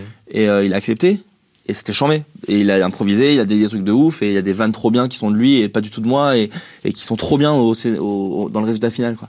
Euh, à contrario, dans le même sketch, le personnage de Justine Le Potier était pas prévu pour Justine Le Potier, c'était prévu pour un mec en plus. D'accord. Et euh, le mec a refusé pour des raisons qui lui sont propres. Et, euh, et du coup, je me suis dit, ah merde et tout. Et puis moi, je me suis dit, bon, quel autre comédien peut avoir un truc un peu dark, mais en même temps un visage un peu, euh, comment dire, euh, pas jovial, mais un visage qui fait que c'est pas genre, ah oui, bon, bah c'est dark, tu vois. C'est quelqu'un Ouais. qui te- qui t'inspire la sympathie, mais qui sont un peu gothiques. Et je me suis dit, ah, Justine, elle a ça, Justine Le Potier. Je me suis dit, bon, bah par contre, je vais réécrire un peu pour Justine. Pas parce que c'est une meuf, mais parce que c'était une comédienne différente du comédien que j'avais en tête. Donc voilà, tu réécris toujours un peu, tu restes dans des ordres d'idées un peu similaires. Mais euh, voilà, moi je réécris à chaque fois pour les comédiens parce que euh, ouais, c'est comme un tailleur quoi. Tu sais que c'est pour ses épaules et que si c'est trop grand, euh, il va il va il va pas être sûr de lui. Il va se dire ah merde, est-ce que je suis vraiment, euh, Ouais. est-ce que est-ce que Ok. t'es sûr que c'était la bonne idée pour ce personnage et tout et, et tu perds un temps fou en prépa et en tournage et tout. Si c'est pour lui, qu'il te le joue un coup et que vous savez que c'est chambé, mais tu gagnes tellement de temps. Jérôme Miel dans euh, le sketch On reste amis, euh, voilà, c'était un bonheur parce que ça va à une vitesse folle en fait. Tu fais deux prises, tu fais bah ouais, c'est bon en fait. Ouais. On va pas, on en fait une troisième pour se marrer, mais vraiment, c'est bon. J'ai ce qu'il me faut. J'ai mes infos, tu vois. Et, euh, et tu vois, et tu gagnes un temps fou. euh, donc ça, c'est la petite, euh, ce qui fait que tu gagnes du temps derrière de- d'écrire pour les gens, tu vois. Après, moi, j'ai écrit pour, des fois, j'ai écrit des scénarios, je savais pas du tout qui allait les jouer. Et ça donnait des sketchs qui des fois euh, étaient moins bons que j'imaginais. D'accord. Et à contrario, des sketchs où je m'étais dit, euh, euh, bon ben, je- j'espère. que, les comédiens seront bons, tu vois. Ouais. Et là, il y avait des comédiens, tu vois, ça, ça, ça me le fait des fois pour le tour du bagel, où j'écris un truc, je fais bon, je pense que le sketch est cool. Ouais. J'espère que les comédiens euh, choisis Ouais, euh, feront le taf euh, pour le rendre euh, cool comme je l'imagine. Et euh, ça donne des fois vachement mieux euh, que ce que je pensais. Tu vois, par exemple, quand j'ai écrit Tu diras à ma femme que Ludoc a réalisé, quand c'était Greg Guillotin et Ludovic qui le jouaient, bah ça marchait trop, tu vois. Hmm. Ludovic, il faisait trop bien les trucs de gêne, de waouh et tout, et alors que pas tous les comédiens pouvaient le faire bien, tu vois. Donc ça, c'est trop bien quand ça t'arrive. Et puis, euh, dans un autre exemple, tu vois, là, j'écris euh, la série Bloqué. Ouais.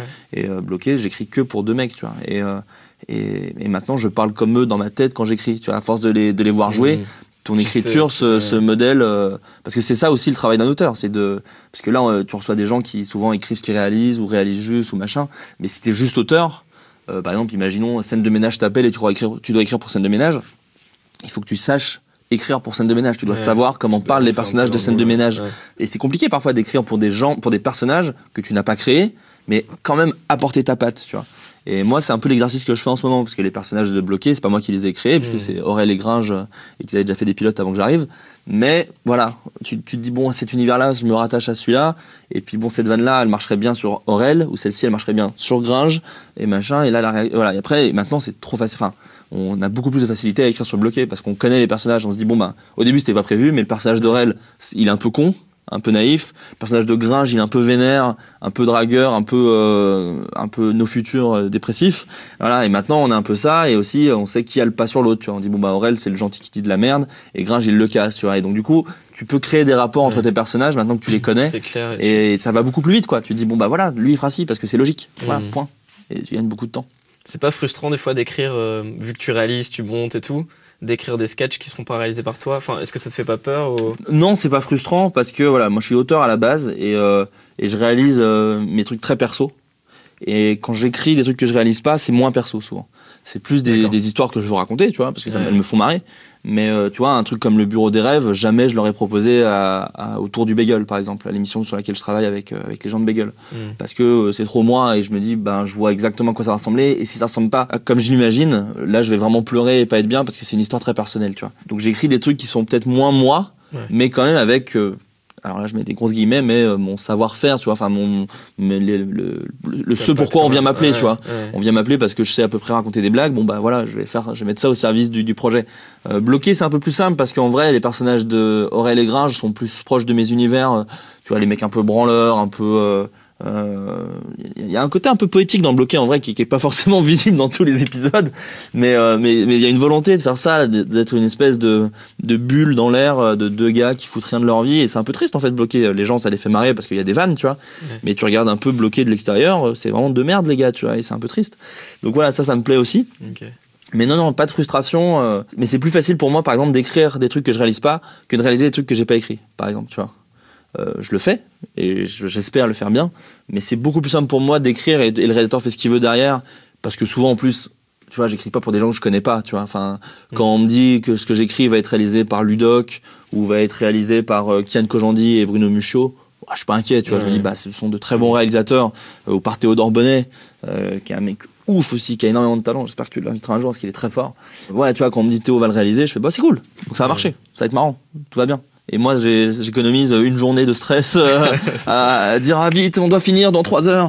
voilà, donc euh, non non, ça va, ça va. Je suis, je suis assez pisse euh, à ce niveau-là. Et du coup, tu dis on t'appelle pour parce que tu sais à peu près écrire des blagues et tout. T'as as des, des espèces de mécaniques en tête de D'écriture. de, de blagues, d'humour. Enfin, en gros, euh, tu genre à force d'écrire, tu t'es créé des automatismes. Genre ah, tu sais que ça va être drôle parce que il y a ça qui arrive. Ou... Oui, mais j'essaie justement d'éviter. En fait. Ouais. Enfin, justement, De les automatismes. à chaque fois. Ouais, pour moi, les, auto- les automatismes, c'est l'ennemi un peu, tu vois. Ouais. Après, moi, j'ai, je suis plus gag de dialogue que euh, justement blague visuelle.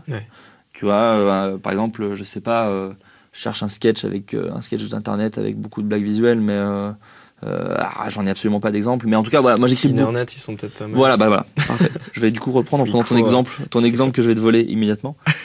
Voilà, moi je suis pas très fort pour écrire des, des, des, des sketchs avec de l'humour très visuel comme Internet. Moi je suis plus en dialogue en fait. Donc euh, du coup, euh, mes mécanismes se font là-dessus. Mais par exemple, maintenant j'essaye d'écrire des trucs un peu visuels. Pour Bagel, j'essaye d'écrire des trucs un peu visuels. Mais euh, mon talent est dans les dialogues et les, et les personnages et les situations de personnages, tu vois. Mais j'ai des mécanismes des fois que j'essaye de combattre. Après, je mets ce qui me fait rire, tu vois. Mmh. Euh, moi, un con, ça me fera toujours rire, mais jusqu'à la fin de ma vie en fait.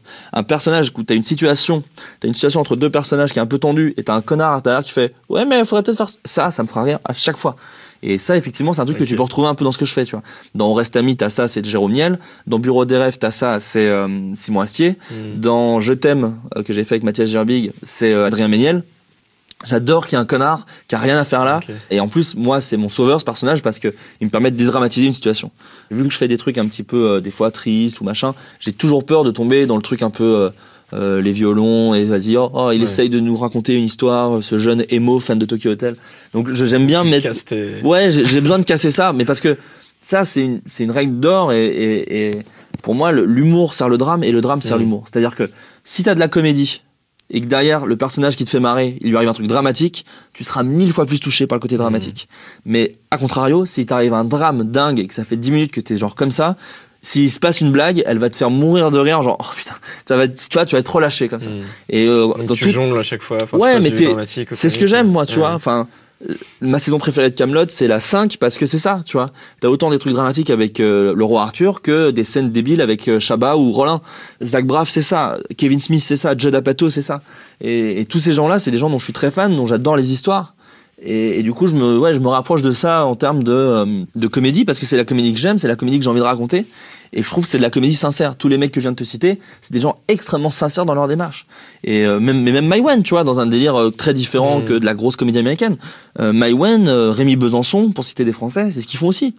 Maïwen, euh, je suis pas fan de tout, mais dans, dans Mon Roi, t'as des scènes extrêmement dramatiques. Et du coup, quand t'as une vanne, t'es ah putain, tu te marres vraiment, tu vois. Cassel te fait vraiment marrer. À côté de ça, Vince Cassel t'a bien fait marrer. Et là, il fait un truc un peu hard et du coup, t'es vraiment scié quoi.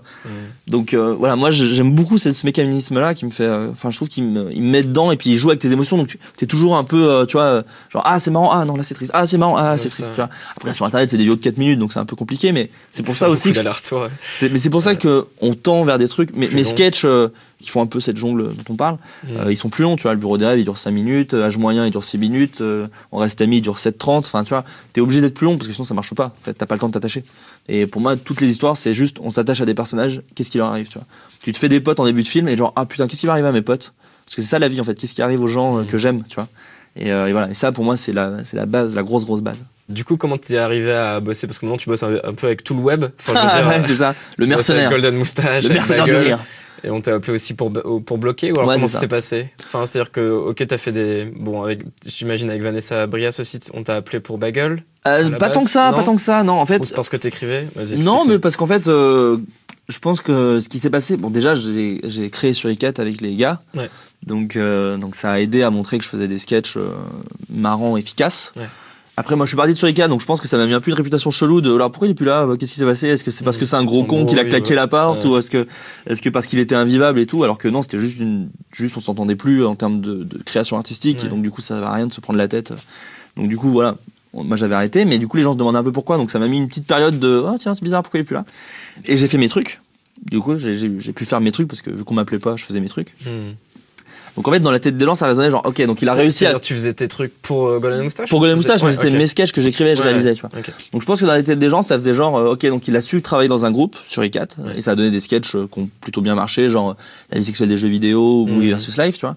Donc ok, mais à côté de ça, il a aussi sa patte. C'est-à-dire qu'il fait des trucs comme euh, Le Bureau des Rêves, Je t'aime et tout. Et euh, je travaillais sur plein de petits trucs, tu vois. euh, j'avais écrit deux trois sketchs pour des émissions de télé et tout genre bon j'étais pas spécialement fier tu vois mais au moins ça Parce qu'on t'avait demandé ou c'est toi qui proposais non non non on m'avait demandé D'accord, ok. non, parce que la télé, elle se pose beaucoup moins de questions. Fait, oh, t'écris, bah viens, c'est bien. tu vois. Donc, euh, non, moi, du coup, les gens savaient dans mon CV, ça commençait à faire genre, bon, bah, il a ses trucs à lui, très perso, et, et les gens aimaient bien, mais il arrive à travailler pour d'autres gens, tu vois. Donc, Et du comment coup, ça se passe euh, du coup l'écriture avec la télé? Il y a quelqu'un qui est là aussi un peu pour euh, que ton scénar rentre dans le dans non, la mécanique c'est du truc ju- habituel ou c'est toi qui te formates un peu en mode euh, bon bah il faut respecter Ouais, tu leur te formates structure, leur peu. truc. Ouais. tu te formates un peu, mais c'est même pas des structures, parce que là, je te parle de trucs où juste je donnais des vannes, quoi. D'accord, ok. Enfin, je servais à que dalle. Enfin, j'étais là, genre, ouais, bah, des vannes, des vannes, des vannes, mais ça, les gens s'en foutent. C'était l'écriture à plusieurs du coup Ouais. Mais, mais les gens s'en foutent en fait parce que les gens, euh, tout ce qu'ils voient, c'est que tu as bossé sur telle émission et tu as réussi à te plier à une émission en fait. Ouais. Et un auteur doit savoir se plier à son projet. Après, il faut pas faire tout et n'importe quoi parce que si tu commences à dire, ouais, bah, j'étais auteur pour euh, le mag euh, des anges de la télé-réalité, genre, bon, bah, bah casse-toi en fait, on a pas du tout travailler avec toi. Ça reste des trucs que j'assume quand même. Et du coup, je pense que les, les, les chaînes, les producteurs ou les trucs comme ça se disent, bon, bah, il arrive à se plier, tu vois Ouais. il arrive à travailler pour d'autres trucs. J'ai- Donc, euh, euh, j'avais fait, j'avais écrit des sketchs pour les Web Comedy Awards, par exemple. Euh, j'avais écrit, euh, j'ai écrit des sketchs pour le sketch show de Golden Moustache, pour le sketch show de Bagel, donc le tour du Bagel. Donc en fait, les gens se disent bon bah il arrive à me travailler en groupe et en même temps, il perd pas ce côté solo. Euh, et je dis pas que mes sketchs sont bons, mais en tout cas, je fais des trucs à moi Mm. et j'écris pour les autres. Et à l'heure d'Internet, mine de rien, on n'est pas 10 000 à faire ça en fait. Il y a un truc sur Internet qui est très bon. Bah moi, je fais mes trucs et je fais que mes trucs, tu vois. Ouais, et je fais euh, et- chaîne à soi. et je fais ma chaîne Ouais. et je fais où je travaille sur euh, sept chaînes YouTube Mm. et je ne bouge pas, je fais mes trucs. Mais il commence à y avoir un petit truc, tu vois, tu prends des gars comme Valentin Vincent, comme Adrien Méniel, euh, Julien Josselin. euh, on commence à, les gens commencent à nous appeler en disant bah, tu veux venir écrire? Et moi en fait je refuse jamais un rendez-vous tu vois. Je fais ok je viens on voit. Mm. et si ça se passe bien bah je reste. Parce que mon métier c'est quand même d'écrire des blagues avec des gens marrants. C'est quand même le meilleur métier du monde quoi. Moi je rêvais de ça quand j'étais petit tant que tu perds pas ton individualité, à savoir, je veux quand même raconter mes histoires, et que tu te les gardes pour toi, des histoires qui sont vraiment sincères, que tu veux vraiment Mhm. raconter. Je dis tu, mais là je parle de moi. Enfin, moi en tout Ouais. cas, je fais ça. Euh, moi, j'ai aucun problème pour écrire pour les autres, tu vois. Euh, là, en 2015, j'ai vraiment fait une année de bâtard où j'ai fait quand même deux sketch shows euh, pour deux chaînes différentes, la série bloquée, euh, des sketchs perso. Enfin voilà, j'ai fait plein de trucs. Mais en même temps, voilà, ça m'a pas empêché de faire mes sketchs solo, quoi, mes sketchs euh, où je veux raconter mon histoire et et, euh, et voilà, et où je mets où je mets du, du ukulélé à la fin parce que c'est un peu triste et voilà quoi, tu vois. J'ai euh, Et c'est différent d'écrire pour. euh, si tu te dis, est-ce que tu écris un sketch et après tu te dis, tiens, ça va, ça, ça ira chez Golden Moustache Ou alors, genre, on te refuse chez Golden Moustache donc tu proposes à Bagel Ou alors, est-ce qu'il y, a deux- il y a deux façons d'écrire? Genre, si tu vas faire une vidéo pour Bagel, tu te dis, bon, leur style c'est plus ça, on fait ça ou, ou pas? Alors, est-ce que c'est la même a chose? Parce que non, non, c'est pas la même chose. les gens qui bossent pour Bagel et Golden Moustache sont quasi les mêmes. Ouais, non, on s'échange des gens un et peu du maintenant. coup, ouais, qu'est-ce qui fait la différence alors? Ce qui fait la différence, c'est que je pense que Golden, c'est plus. euh, Alors, j'ai un exemple un peu, un peu trou du cul, mais bon, je le- je l'utilise. Pour moi, Bagel, c'est 20th Century Fox, tu vois. C'est genre un Ouais. gros studio et ils font plein de trucs. Ouais. Et Golden Moustache, c'est plus Fox Searchlight. Tu vois, c'est plus Little Miss Sunshine. Euh, euh, j'ai un peu ce délire là. Le, le PDG de Golden Moustache serait pas d'accord avec moi, mais moi, c'est comme ça que je le vois. Euh, par exemple, Golden Moustache, truc tout con, il y a écrit la vidéo, entre parenthèses, le créateur de la vidéo, l'auteur. ouais. C'est l'auteur qui prime. On est très auteur à Golden Moustache. Chez a tu auras le titre de la vidéo, entre parenthèses, les deux stars, tu vois. Ouais. Jérôme Niel, Marion Séclin, tu vois. Du coup, déjà, rien que ça, je trouve que ça montre déjà deux exemples très différents. C'est-à-dire que à Bagel, c'est le, c'est de l'humour où, euh, tu vois, si, par exemple, Jim Carrey ou Ben Stiller, tu vas voir leur film parce que c'est Jim Carrey le héros ou Ben Stiller le héros, tu vois. Tu vas pas forcément pour l'histoire, c'est que tu dis, bon, bah voilà, euh, moi je suis fan de Will Ferrell, à partir du moment où il y a Will Ferrell sur l'affiche, je vais aller voir le film parce que j'adore Will Ferrell, tu vois. Hmm. Bagel, c'est ça. Tu vas voir une vidéo Bagel parce que t'adores Natou et tu dis putain, je veux trop. Il y a Natou dans ce sketch, bah, ça va être marrant, tu vois, parce que Natou elle est trop marrante comme meuf. Donc déjà c'est ça. Donc tu dois écrire pour des gens à Bagel. Moi, enfin, en tout cas, moi quand j'écris, j'écris des situations de tous les jours. Enfin, il faut quand même que le sketch soit bon, tu vois. Mais je fais des sketchs de personnages parce que je me dis voilà, si Monsieur Poulpe joue tel personnage, ce sera marrant. Ouais. Donc j'écris un personnage pour Monsieur Poulpe. Voilà. Chez Golden, il y a plus le côté genre euh, ah on veut raconter une petite histoire. De plus en plus, on veut faire des petits courts métrages. Euh, là après, quand on a fait le sketch show de Golden, là c'était plus du sketch parodique euh, télé. Mhm. Mais pour la chaîne YouTube de Golden Moustache, euh, après moi j'écris ce que je réalise, mais je, je suis pas le seul à, à écrire ce genre de petits trucs. C'est plus des ouais. euh, Adrien Méniel, il écrit des petits courts métrages, tu vois. Euh, euh, Lucien Men, il écrit des petits courts métrages. Hmm. C'est pas forcément du sketch comédie. Il y en a, mais Ouais. effectivement, on est plus genre, ouais, t'as un début, un milieu, ouais. une fin. Ouais. Par exemple, à la fin de du sketch moustache, maintenant, il y a de moins en moins de brrr, golden moustache. tu vois. Euh, au début, c'est ça, hein. c'était genre, bah, machin, sketch, sketch, sketch, abonne-toi, tu vois. Maintenant, il y a plus une musique qui vient- continue et il y a écrit, abonne-toi. Tu vois. Mais je dis pas que la fin est triste à chaque fois, hein. ça peut être une fin marrante, mais il y aura pas de bu. On essaie de d'éviter le côté euh, sketch internet. Mm. Mais c'est pas une volonté de notre part, c'est juste, je pense, c'est un truc commun à tous les auteurs de Golden, de euh, ah non, là on veut juste que la fin elle soit un peu smooth et euh, et, euh, et c'est peut-être une erreur. Hein. Je dis pas du tout que c'est une bonne chose à faire. Euh, moi j'aime bien le faire sur mes vidéos, mais là j'en ai réalisé une où par exemple à la fin je veux qu'il y ait un tchou. Parce que pour moi à la fin ça marche pas si t'as pas un espèce de truc impactant, tu vois. D'accord. Il y a besoin d'une espèce de petite virgule à la fin qui te fait euh, ah ouais putain c'était marrant. Donc euh, mais c'est vrai que pour mes cours perso j'aime bien finir sur une petite musique et, et accompagner un peu le spectateur jusqu'à la fin du sketch. Et, euh, il a le abonne-toi s'il veut. Moi je m'en fous, c'est pas ma chaîne YouTube, c'est celle de Golden. Il y a le abonne-toi et voilà et, tu le, et le truc se termine quoi. Euh, je pense qu'on a une volonté de faire des petits films, tu vois, toute euh, toute modestie gardée et toute proportion gardée, tu vois, on est très très loin. Mais euh, mais il y a la volonté de, de petites ouais bah, venez on va regarder un petit film. Moi tu vois quand, quand, je, quand je vois les stats et que je vois qu'il y a plein de gens qui ont vu un de mes sketchs euh, sur un iPhone ça me fait un peu chier. Je me dis ah merde pour moi faut le regarder au moins sur un ordi tu vois parce que euh, je pense que c'est plus cool d'être dans l'ambiance que de le regarder dans le métro euh, tu vois. Il y, a- il plus cette volonté là alors que Bagel c'est du vrai sketch impactant et tu te marres à tous les coups. Euh, Golden, il faut avoir euh, le style d'humour de l'auteur pour te marrer. Alors que je pense que Bagel, tu te marres à grosso merdo. C'est plus euh, ouais, c'est plus universel. C'est de l'humour plus universel et donc du coup ton écriture se tourne autour de ça. Tu dis bon bah je vais faire un truc plus euh, vous, avez pas remarqué ou un truc plus dans l'air du temps genre. Hmm. En ce moment c'est Tinder. Bon bah voilà je vais parler Tinder. En ce moment c'est euh, euh, les serveurs euh, qui, euh, qui font des blagues euh, quand tu es au restaurant et qu'il y a toujours un serveur qui fait euh, quand tu demandes du pain il fait euh, euh, bah non je vous en donne pas tu vois tu te dis putain ça m'énerve les gens qui font ça bon bah voilà je vais le faire et comme ça le serveur il sera joué par Baptiste Lorbert il le fera trop bien ce sera marrant enfin voilà c'est plus cette mécanique là Mhm. tu vois c'est assez différent T'as déjà eu des sketchs que t'as écrits qui ont été refusés? Oui Ouais. bien sûr mais parce que des fois ils sont pas drôles enfin genre le truc marche pas après des fois je m'auto-censure en me disant mais non mais là ça ressemble trop euh, à un sketch qui existe déjà en fait. Euh, tu sais tu t'en rends pas compte des fois ton Mhm. cerveau il, te- il te il te fait des il te fait des pièges de merde, tu vois. T'es crassé, je fais ah, je suis trop marrant. Et après, tu fais mais putain, c'est un sketch de Key and Peele, je suis un connard ou quoi C'est fou. Mais après, non, des fois, on m'a refusé un sketch. Il y avait un sketch qu'on m'a refusé où il y avait Mahomet, donc je pense que c'est pour ça qu'on me l'a refusé. J'avais un sketch en fait où c'était euh, c'était un mec euh, non d'ailleurs c'était une nana qui avait eu un accident de scooter Elle était sur en fait le sketch est glauque hein, donc tu vas comprendre pourquoi il a refusé mais c'est bien de raconter aux gens les sketchs refusés. Euh, il y avait une nana qui avait eu un, un, un accident un accident de scooter elle était dans un lit d'hôpital et la faucheuse arrivait et t'entendais elle se retournait et t'avais euh, Jésus Mahomet. Bouddha Moïse qui étaient là. Et en fait c'était un espèce de débat un peu à la Camelot à base de non, t'as pas le droit de faire ça parce que euh, c'est nous en fait qui gérons les entrées et les, les départs, euh, tu vois, les- la mort, c'est nous qui gérons en fait. On est les prophètes des religions et t'as pas le droit de choisir qui meurt comme ça en touchant, c'est un peu nul quoi. D'accord, à la Et faucheuse alors. Et la il dit Ok. ça à la faucheuse et la faucheuse enlevait sa capuche et elle disait ok c'est parce que je suis la faucheuse ça et c'était une meuf en fait c'était parce que je suis une meuf mais pas du tout et là les, les prophètes elle disait attendez les mecs euh, la faucheuse disait aux prophètes attendez les mecs euh, il y a je sais pas combien de religions il y a pas une prophète c'est que des mecs d'accord? Et là il y avait plein de petites blagues comme ça sur les différentes religions et tout euh, et je l'ai proposé, on m'a dit bah non, parce qu'il y a Mahomet et que vraiment Charlie Hebdo c'était il y a 15 jours, donc t'es vite. Je fais ah ouais, ok, d'accord. Je fais si jamais on ne le montre pas, tu vois, j'avais changé le dialogue et j'avais dit euh, il y avait plus Mahomet. Ouais. et, euh, et la faucheuse disait mais Mahomet il s'est même pas déplacé. Et il y avait Jésus qui disait Non, c'est ouais pire. non il aime pas trop venir euh, tu bah tu veux pas mettre un mec qui pour le repr- représenter? Bah il aime pas trop être représenté hein, vraiment voilà. Et ils ont dit non on va éviter. et en vrai moi je trouve pas que c'était un sketch trash mais après bon je comprends que qu'on puisse être embêté de enfin tu vois moi je respecte les musulmans qui veulent pas que leur prophète soit soit représenté. Donc euh, moi j'étais pas je me suis pas battu euh, 107 ans pour ce sketch tu vois. Je fais bon bah tant pis je le ferai peut-être plus tard ou je le ferai jamais ou je le raconterai dans une interview tu vois. Tant pis je m'en fous tu vois. Il faut faut jamais être trop attaché aux des sketchs euh, comme ça. Si des sketchs perso il faut se battre pour eux mais quand t'écris il faut jamais te dire ah faut absolument que ce sketch existe parce que toute mon âme est dedans. Un sketch par exemple quand on me refuse un sketch je me dis il y a forcément des vannes que je peux mettre dans d'autres sketchs tu vois. Ouais, tu peux recycler. Ouais, complètement. Des sketchs, tu vois, genre dans un vu qu'en plus moi j'écris beaucoup des dialogues et des situations de personnages. Il y a un moment il y a une situation de gêne parce que le personnage dit un truc et l'autre comprend pas. Et ça, franchement, je peux le mettre n'importe où. Je peux même le mettre dans bloqué, dans Golden Moustache. Donc plus que des sketchs refusés qu'on- que je mets dans d'autres chaînes YouTube, c'est plus des petits des petits morceaux de sketchs refusés qui marchent dans d'autres histoires en fait. Donc c'est plus ça en fait.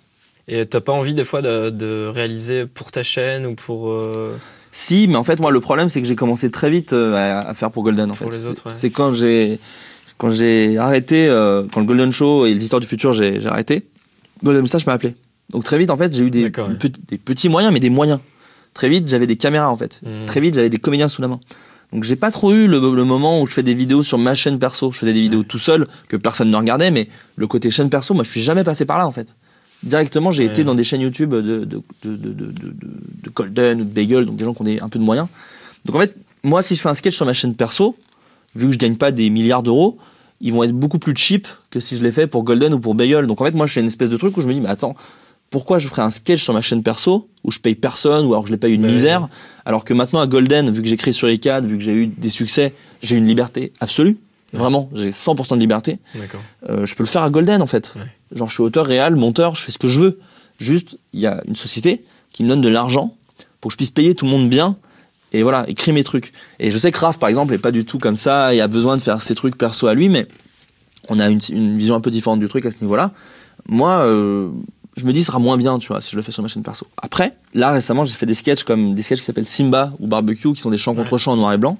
Euh, ça, à la base, c'était pour ma chaîne perso. D'accord. Ça s'est retrouvé sur Golden parce que ils étaient en dèche de sketch et que je leur ai dit bon bah venez on le fait comme ça je paye mieux les gens.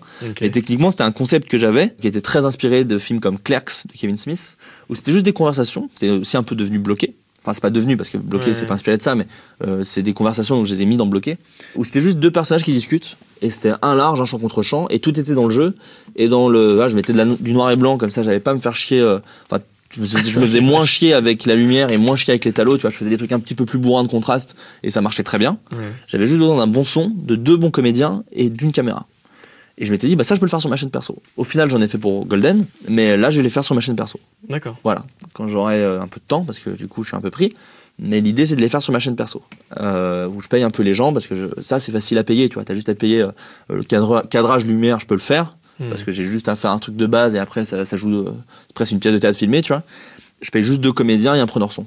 Voilà. Tout le reste, je peux me démerder tout seul. Je peux monter, je peux cadrer, je peux. Hmm. Voilà vu que c'est que des dialogues. Tu vois, il n'y a pas de mouvement de caméra, il n'y a pas d'histoire Ouais. à suivre, il n'y a pas 10 000 personnages, il n'y en a que deux. Donc voilà, ça c'est un truc que je vais faire. simple, euh, pour- Voilà, parce qu'en fait, le côté Golden va pas apporter une plus-value. Hmm. Par contre, si j'avais fait le bureau des rêves avec mes propres moyens, personne l'aurait regardé, il aurait été cheap, tu vois. Hmm. Il aurait été pas beau. Là, j'ai la possibilité avec Golden d'avoir des, des, des, des cadreurs, des chefs-op, des, des preneurs son, des gens de talent en fait. Ouais. Travailler avec des gens de talent et qui soient payés pour ce qu'ils font. Et ça, c'est super important, tu vois. Donc, euh, donc voilà. T'écris à plusieurs aussi, par exemple bloqué, c'est s'écrit à plusieurs. Oui. Est-ce que euh, t'as une technique particulière pour écrire à plusieurs ou est-ce que c'est compliqué? Est-ce que c'est pas compliqué. De toute façon, de base, quand j'écris tout seul, je refais lire par les copains auteurs. C'est-à-dire que quand j'écris un sketch ou un court métrage, Je fais voilà les gars, j'ai écrit ça, vous en pensez quoi Euh, Et on me dit ah ça c'est marrant, ça peut-être Mm. ça peut-être tu peux vite euh, machin. Ou on me dit ah ça chambé, ça pas bien. Enfin voilà. Donc du coup j'ai toujours un conseil. J'ai besoin d'un conseil avant de me lancer. euh, Jamais j'ai écrit un truc et je me suis dit, allez c'est parti, on va le tourner. J'ai besoin d'avis un peu Mm. extérieur. Mais pour l'écriture en groupe, purement en groupe, ça dépend des, des projets. Par exemple sur le sketch show de Golden Moustache. Euh, on est venu avec des concepts et des sketchs tout faits. Et par exemple, le sketch tout fait, après on travaille ensemble, on dit ah ça j'aime pas trop, ça j'aime bien, ça j'aime pas trop. Après on se dit bon des concepts. Euh, Julien Josselin était venu avec le mec qu'on n'écoute jamais dans les films. Il dit voilà j'aimerais bien qu'on mette un gars que personne n'écoute dans les films et on met les extraits des films et juste on l'écoute pas. Et du coup on se fait ah putain c'est marrant, putain c'est vrai que dans Man of Steel c'est trop con quand le mec il fait ça. Ah putain trop marrant, on peut en faire un sur euh, Man of Steel. Euh, Méniel, ah putain il y a Alien. Dans Alien euh, il pourrait dire quand même que le gars euh, qui est infecté, euh, il pourrait le foutre en quarantaine. Ah putain trop marrant. Donc voilà, t'as un vrai travail d'équipe de brainstorm Mhm. Qui fait que du coup euh, tout le monde Ça propose des idées. des idées. Ouais, ça ping-pong en fait. ouais, c'est ouais. chacun, allez, une vanne. Ah ouais, mais cette vanne est plus marrante comme ça. Ah ouais, elle est Mm. plus marrante comme Voilà. Et ça marche. Et des fois aussi, c'est des prises de tête. Genre, non, ma vanne, elle est marrante. Ah ouais, moi je trouve qu'elle est pas marrante. Et du coup, voilà, ça se prend la tête. Euh, bloqué, c'est beaucoup plus simple parce que vu que c'est que des répliques de deux gars dans un canapé et que tous les auteurs, que ce soit Kian, Navo, Clément, euh, Aurel, Gringe ou moi, on est des gens qui ont beaucoup traîné dans des canapes à rien foutre. En fait, on fait exactement pareil. On se fout dans des chaises grave, et, on, et on dit des vannes. Ouais, non, mais c'est limite ça, tu vois. Mais c'est presque ça parce qu'on est, on travaille beaucoup tous, mais on est, on est des ex-branleurs en fait. On est bloqués. Je pense que que ce soit tous les personnages, tous les auteurs. Si on n'avait pas un travail, on aurait fini comme les deux personnes bloquées, tu vois. À savoir être dans un canapé et juste philosopher de la vie, tu vois. Enfin, des philosophies de merde, tu vois. Mais euh, en- entre, tu vois, pour moi, ce que je dis souvent, c'est que Aurel et Gringe dans le bloqué, s'ils avaient de l'argent, ils pourraient faire des sketchs de leurs pensées, tu vois. Quand ils sont là, genre, hey, tu trouves pas que les mecs qui font ça, c'est trop comme des mecs qui font ça? Bah, franchement, moi, je fais ça dans mes sketchs, tu vois. Je fais, Mhm. franchement, les mecs qui font ça, c'est trop comme des mecs qui font ça. Bon, bah, vas-y, je le filme, quoi. Donc, euh, bloqué, c'est beaucoup plus simple parce qu'en fait, c'est euh, l'étape 1 d'écrire un sketch. C'est juste, on propose l'idée et les personnages vont les dire. Après, il y a aussi le truc, euh, en plus, qui est cool dans bloqué, c'est qu'on parle beaucoup de nous, tu vois, dans, en travail d'écriture. C'est-à-dire, putain, moi, j'étais avec une meuf, elle m'avait fait ça et tout, c'est horrible. Du coup, Mais ça c'est donne des idées après. Ouais, c'est ça. Ouais. Il fait ah putain, elle a fait ça, c'est c'est trop horrible, c'est marrant parce que si t'avais arrivé ça, ça aurait fait ça, tu vois. Et du Mm. coup voilà, et pareil, brainstorm, brainstorm, brainstorm. Mais après bloqué, il y a autant des épisodes que par exemple moi j'ai écrit tout seul ou d'autres auteurs ont écrit tout seul et ils ont lu c'est c'est marrant, ça dégage. Comme des trucs qui ont vraiment été euh, du ping-pong. Enfin, tu vois, le jeu du Johnny Depp, qui est un épisode où c'est juste Aurel et Gringe qui font un jeu débile. Bah, ça, c'est vraiment, on était autour d'une table et on a fait le jeu, quoi. Ouais. Et on a fait, bon, bah voilà. tu vois? Voilà, voilà, voilà. Un épisode. Bonjour Canal+. Voilà, donc il n'y a, y a pas de méthode pure et simple pour tous les projets, tu vois. Ouais. Et je suis sûr que dans Soda ou dans Scène de ménage, qui sont donc, euh, je les cite parce que c'est en France, c'est les, les, les séries qui ont le plus d'auteurs, tu vois, où il y a des, des dizaines et des dizaines d'auteurs.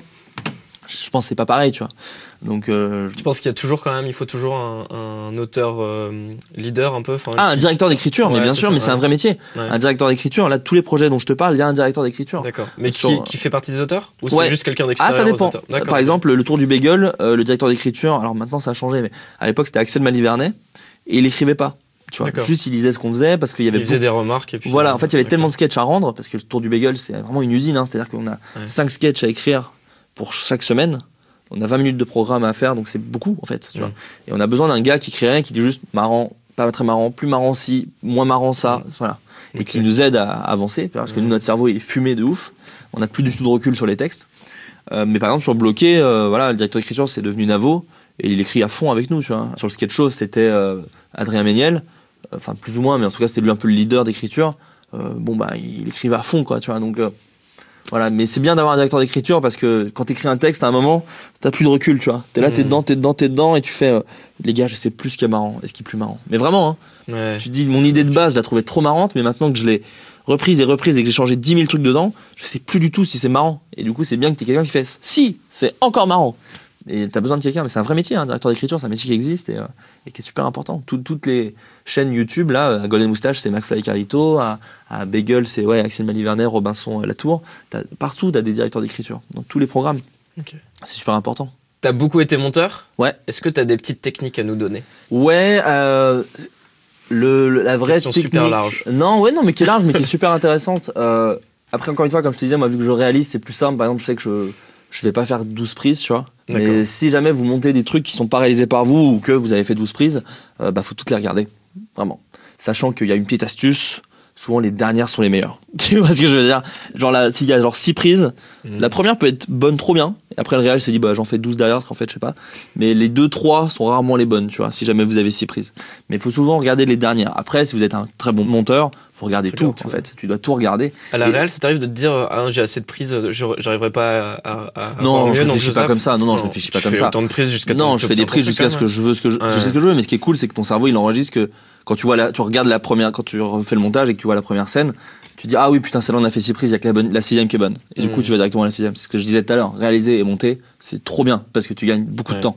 Euh, mais T'as- des scripts, je te coupe, mais t'as des scripts, euh, enfin il y a des gens qui font le Non. de script, euh, Pas- pas genre qui Moustache. notent euh, ça c'est bien, ça Non. pas bien, non. pas, pas, pas, pas sur internet. En tout cas. Ouais. On n'a pas de script chez Bagel ou Moustache.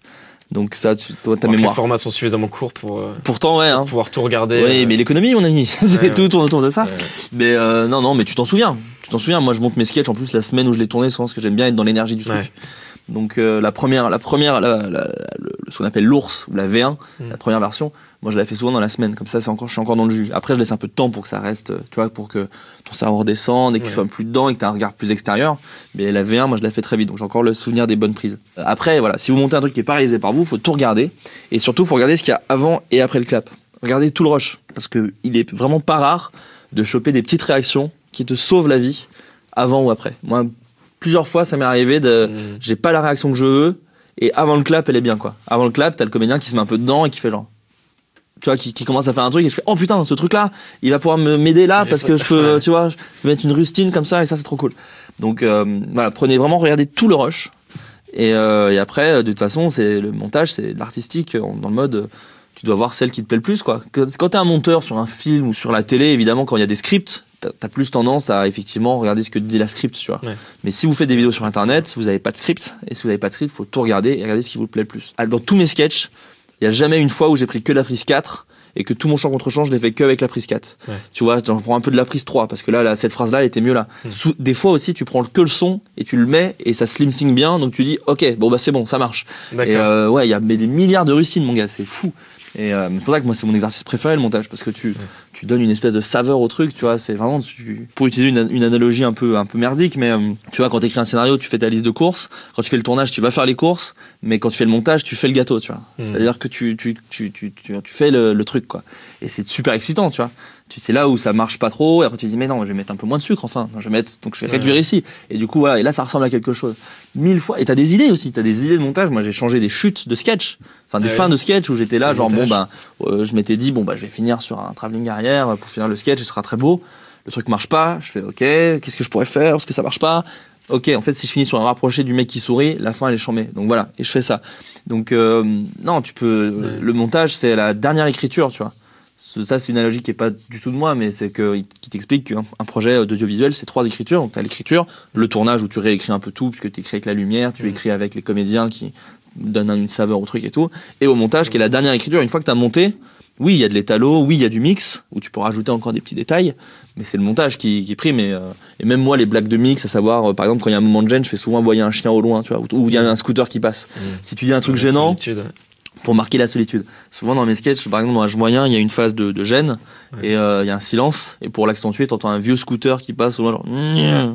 Voilà. Ça, tu le mets au montage pour que le, ouais, le mec du mix il sache que Là, tu euh, son, voilà, là je veux un petit, un petit Mm. moment de gêne, je veux l'appuyer un peu quoi.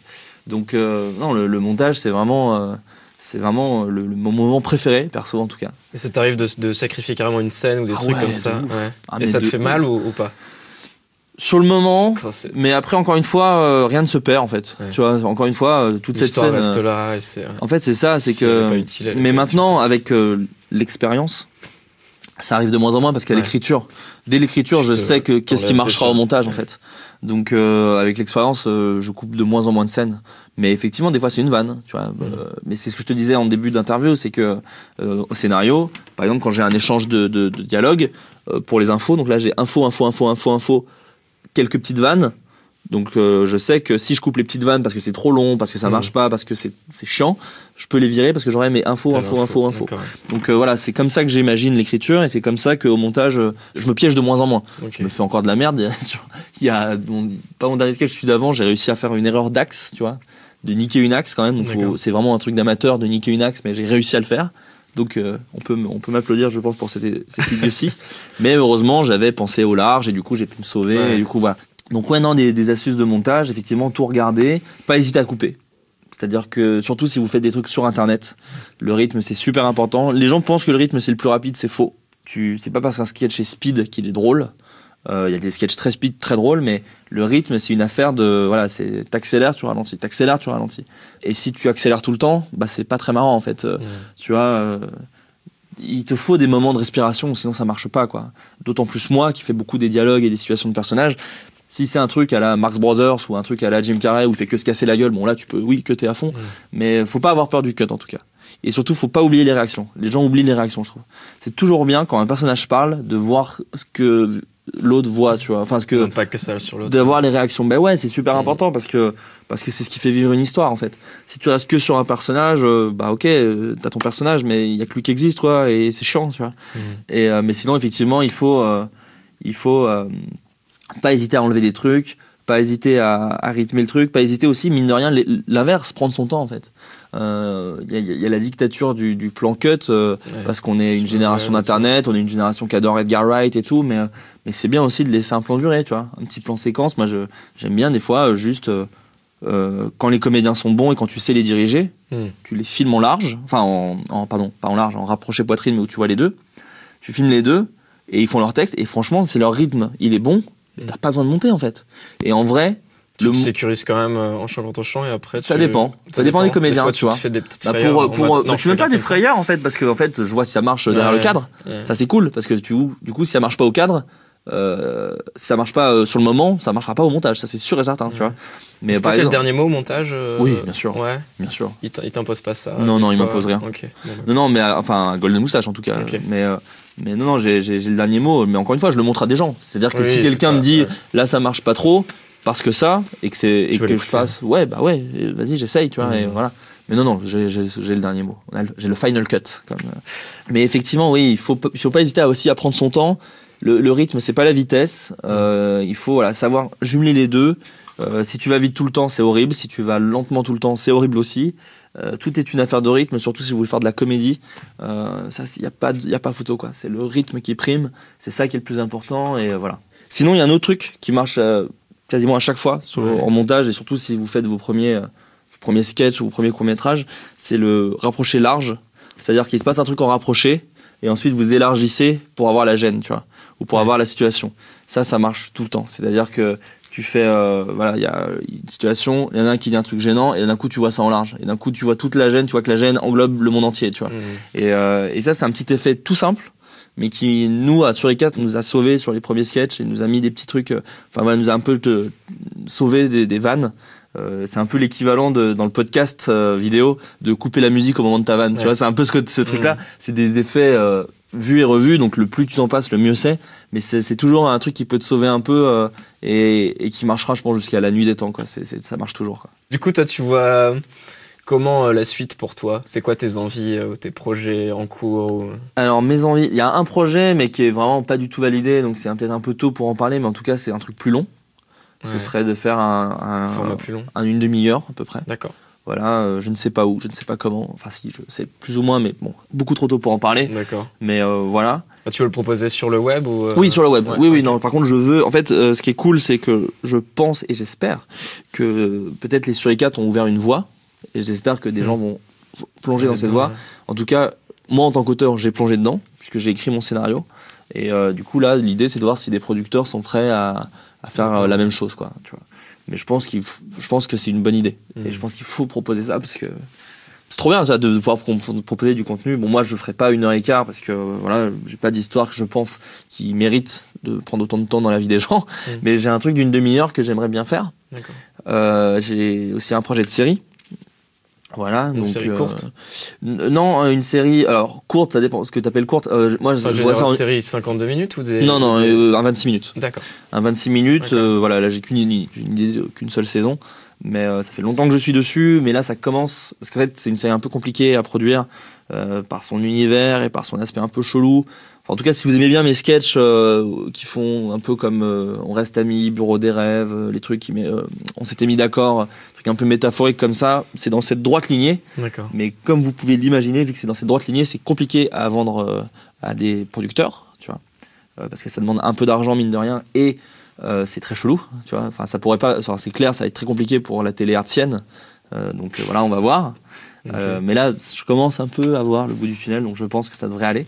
Ça fait très longtemps que je traîne ce truc. Et euh, bah, continuer à écrire parce que euh, moi, je suis toujours en, en- en formation, tu vois. Enfin, je Hmm. j'ai encore plein de choses à apprendre, tu vois. Euh, là, je donne des, vraiment des petits conseils de base parce que je suis incapable d'en donner euh, des plus avancés parce que moi-même, j'ai besoin de conseils, tu vois. Et je mate tes interviews pour voir ce que pensent les copains euh, parce qu'ils donnent des bons conseils aussi. Et, euh, et voilà, on t'as jamais Spielberg, je suis sûr, apprend encore euh, quand il fait le pont des espions en disant, eh putain, ce serait bien de faire ça, tu vois. Ouais. Je pense vraiment que tu, tu es sans cesse en train d'apprendre, d'autant que dans un, dans un format, dans un milieu où des caméras nouvelles arrivent tout le temps, des, des, des, des façons de monter arrivent tout le temps, où le public s'ouvre beaucoup plus. Enfin, tu vois, Edgar Wright, il y a 20 ans, on, on lui dit, bah, c'est pas drôle, on comprend rien, parce que ça marche pas, l'humour, c'est pas ça. Là, on comprend que dalle, ça va beaucoup trop vite. Hmm. Et maintenant, on lui dit, euh, voilà, maintenant, enfin, moi, en tout cas, je trouve que c'est un génie, euh, c'est un réalisateur de génie. Moi, c'est un de mes réalisateurs préférés, tu vois, je le trouve trop fort. Hmm. Et pour moi, c'est un des seuls qui arrive à faire ça, tu vois, à faire des trucs rythmés et marrants. Et, et, et dans un, tu vois, je te disais parfois bouger beaucoup la caméra euh, Oui. nuit à une vanne. Pas lui, tu vois, lui, il arrive à la bouger pour que ça nourrisse une vanne. Et franchement, j'en vois pas beaucoup qui savent Ouais. faire ça, tu vois. Donc, euh, donc voilà, le, le cinéma, la, la vidéo, tout ça avance à une vitesse folle. Et tu vois, maintenant, il y a même des gaps qui se créent. Enfin, la télé, elle comprend pas tout ce qu'on fait sur Internet. Mhm. Et, et nous, la télé, on trouve ça ultra old school, alors qu'il y a même des vieux qui disent Oh, la télé, on comprend plus rien de ce qui se passe, ça va trop vite. Enfin, ça, c'est tellement mouvant Ouais.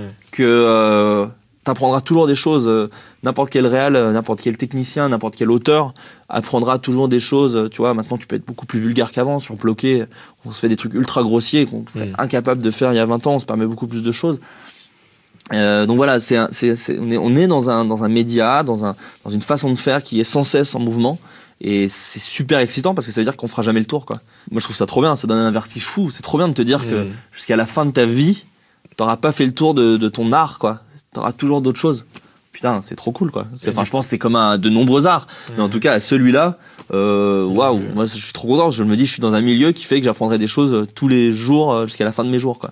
Et t'imagines que ça va évoluer comment du coup? Enfin, tu vois comment l'évolution des Tu parles d'Internet, vidéos Internet Ouais, les vidéos web, ouais. Euh, Enfin, Peut-être qu'il y aura aussi fusion, je sais pas. Ouais, ouais, vois- ouais. comment je, pense- tu bon, vois- je pense que déjà la télé, elle, elle commence à comprendre qu'elle a besoin du web.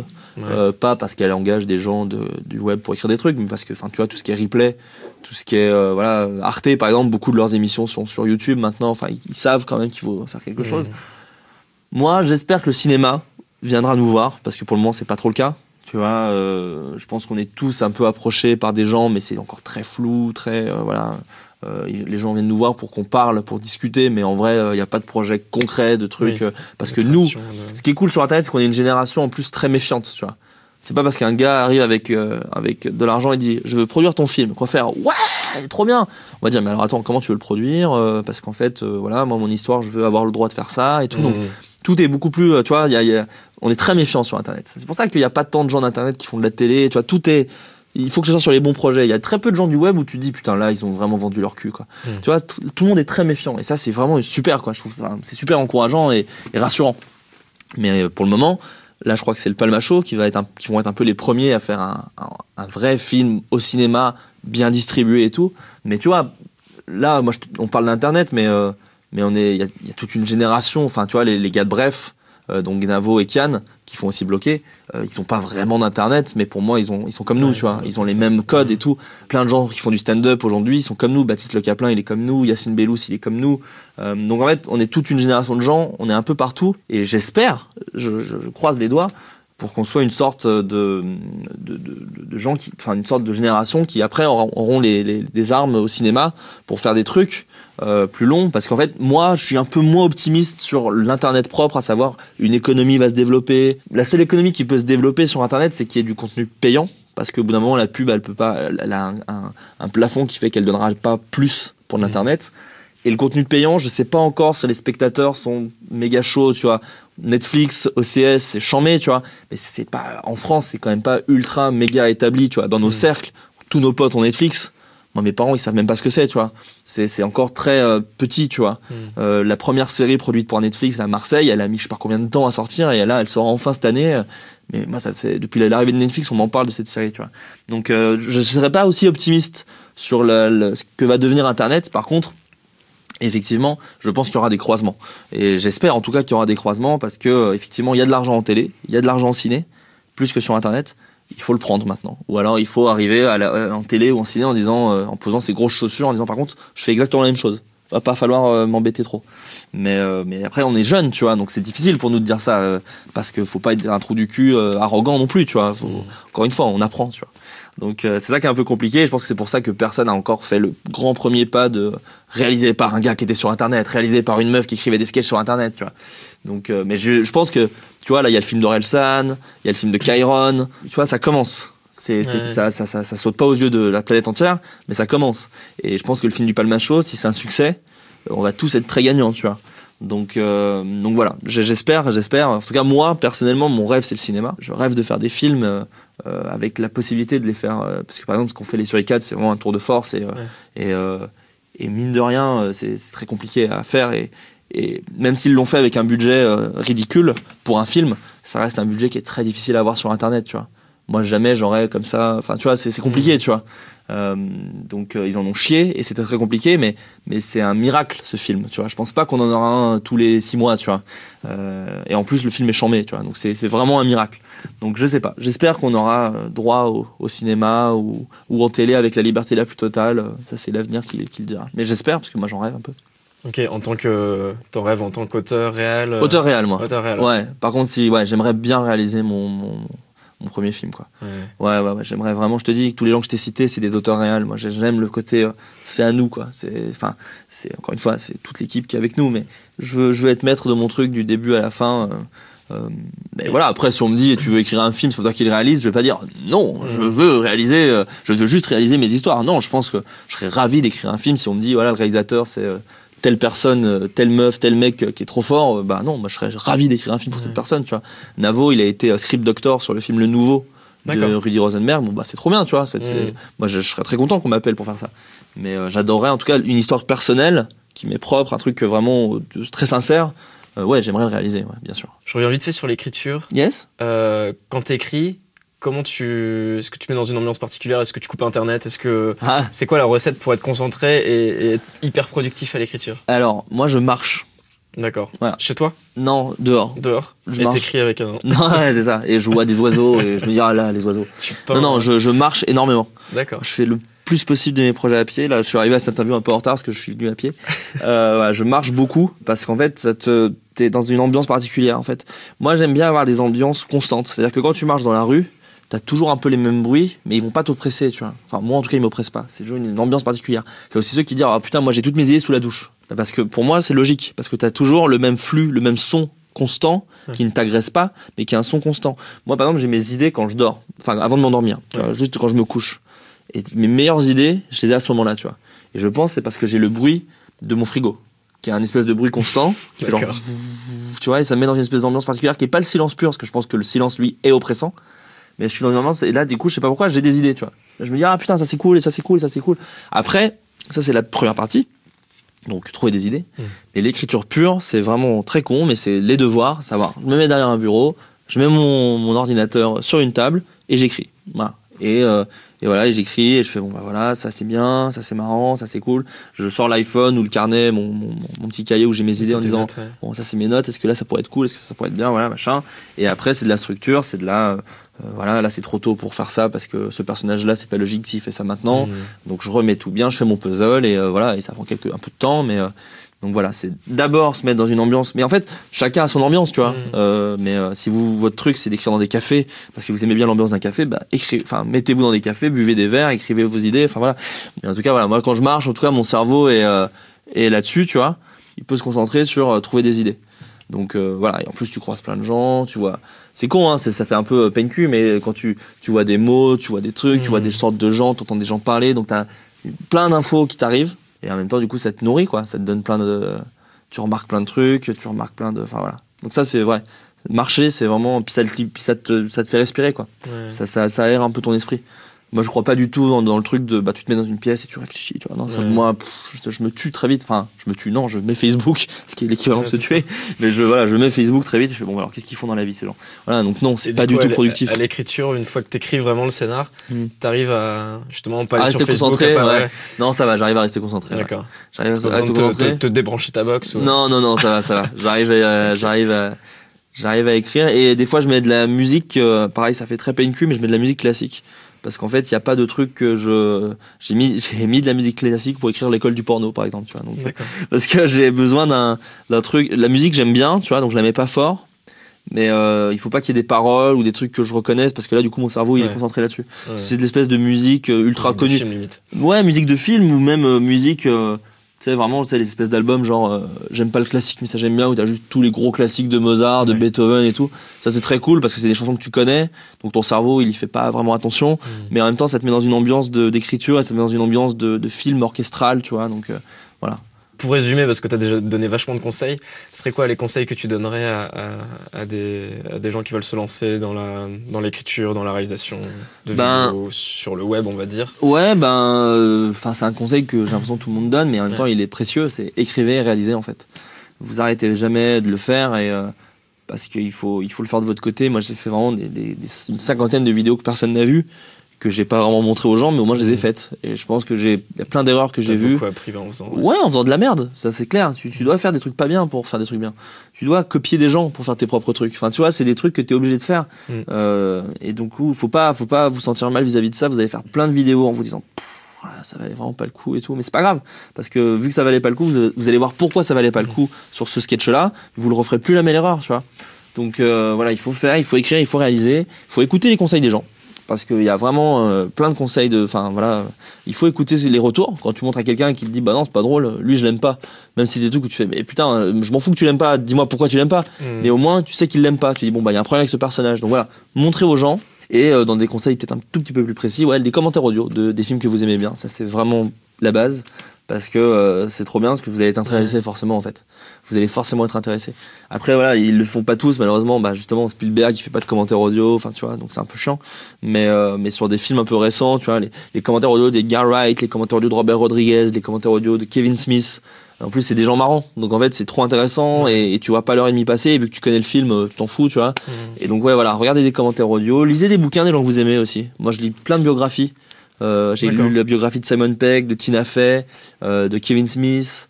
euh, et voilà, parce qu'ils t'expliquent aussi leurs euh, leurs doutes et ça te les rend vachement humains en fait. Mm. Tu vois, les gens que tu idéalises un petit peu deviennent vachement humains. Quand Kevin Smith il te raconte, bon bah voilà, après ce film-là, euh, j'étais dépressif et j'arrivais plus à écrire, je faisais de la merde et tout. Tu fais bon bah c'est cool en fait, ça ça- C'est, c'est, euh, je suis pas tout seul. C'est cool. Ce, cette, cette personne que je considère comme quelqu'un d'extrêmement talentueuse, qui a fait des histoires qui m'ont touché, qui m'ont fait pleurer, qui m'ont fait rire, est complètement humaine. Bon bah parfait. Tu vois, enfin ça rassure Ouais. beaucoup en fait. Euh, et après les livres aussi un petit peu plus techniques euh, qu'ont déjà conseillé Raph. euh, Ouais. voilà, moi j'aime beaucoup Truby, Save the Cat, c'est un très bon bouquin aussi. Moi je suis plus Truby parce que vraiment il donne des petits exercices et ça, ça me fait avancer beaucoup plus vite. Euh, le bouquin des deux gars qui disent comment devenir millionnaire, euh, voilà, en écrivant des scénarios, les gars qui ont écrit La Nuit au musée, je suis désolé, j'ai oublié les noms, mais c'est un très bon livre aussi. Euh, donc voilà, n'hésitez pas à vous, à vous intéresser beaucoup à ça. Et ouais, les commentaires audio, ça c'est mon conseil numéro un. Les commentaires audio, c'est trop bien. Bah merci Flaubert pour toutes tes réponses super Bah, merci à toi. Ouais, j'espère, putain. Mais merci à toi, merci à toi. Beaucoup d'infos, je crois. C'est cool. Merci beaucoup. cool. Euh, T'aimerais voir qui euh, sur euh, bon, je, je fais plus le truc de il faut que je trouve la personne parce que c'est galère. Ouais. Mais qui ça t'intéresserait de voir en interview longue comme ça En interview longue comme ça, Agnès Jaoui, parce que je trouve cette meuf trop intéressante et très forte. Je suis très fan de Daniel Jaoui et de Jean-Pierre Bacry. Rémi Besançon, parce Ouais. que c'est un mec incroyablement fort. François Descraques, parce que voilà, euh, quand même un pionnier de- du web français. Ouais. Euh, Peut-être des auteurs justement, ouais. Des auteurs, des gens qui écrivent, Bruno Muccio, l'ombre. euh, Solange te parle, euh, euh, des gens, euh, ouais, des gens qui, qui sont plus dans l'écriture. Ça pourrait être intéressant aussi parce que là c'est cool. T'as eu Raph, t'as eu Ludoc, euh, qui sont des gens très techniques Ouais. et qui donnent des super euh, conseils euh, précis euh, ou Ludo- même Ludovic. Euh, ouais, des, des auteurs qui peuvent peut-être aussi donner des conseils plus avisés que les miens parce que moi c'est très, euh, c'est très dans l'air, mais peut-être des trucs plus théoriques, plus précis, des trucs plus théoriques, plus précis. Peut-être que ouais, des gens comme ça, ça pourrait être intéressant. Cool. Voilà. Ok. Merci Flaubert. Bah merci pour toutes ces réponses Bah, super merci à toi. intéressantes. Bah de rien. et on va regarder la caméra Ah oui, et, et on tu va mettras- dire abonne-toi rouge violet, t'es prêt Abonne-toi rouge, vert, Vert bleu. Bleu s'il te plaît, ce serait cool. Mais après t'es pas obligé, hein, tu fais ce que tu veux. Tu es libre. Sens-toi libre. Tu mettras un générique vraiment que ça. Ok. Je figerai l'image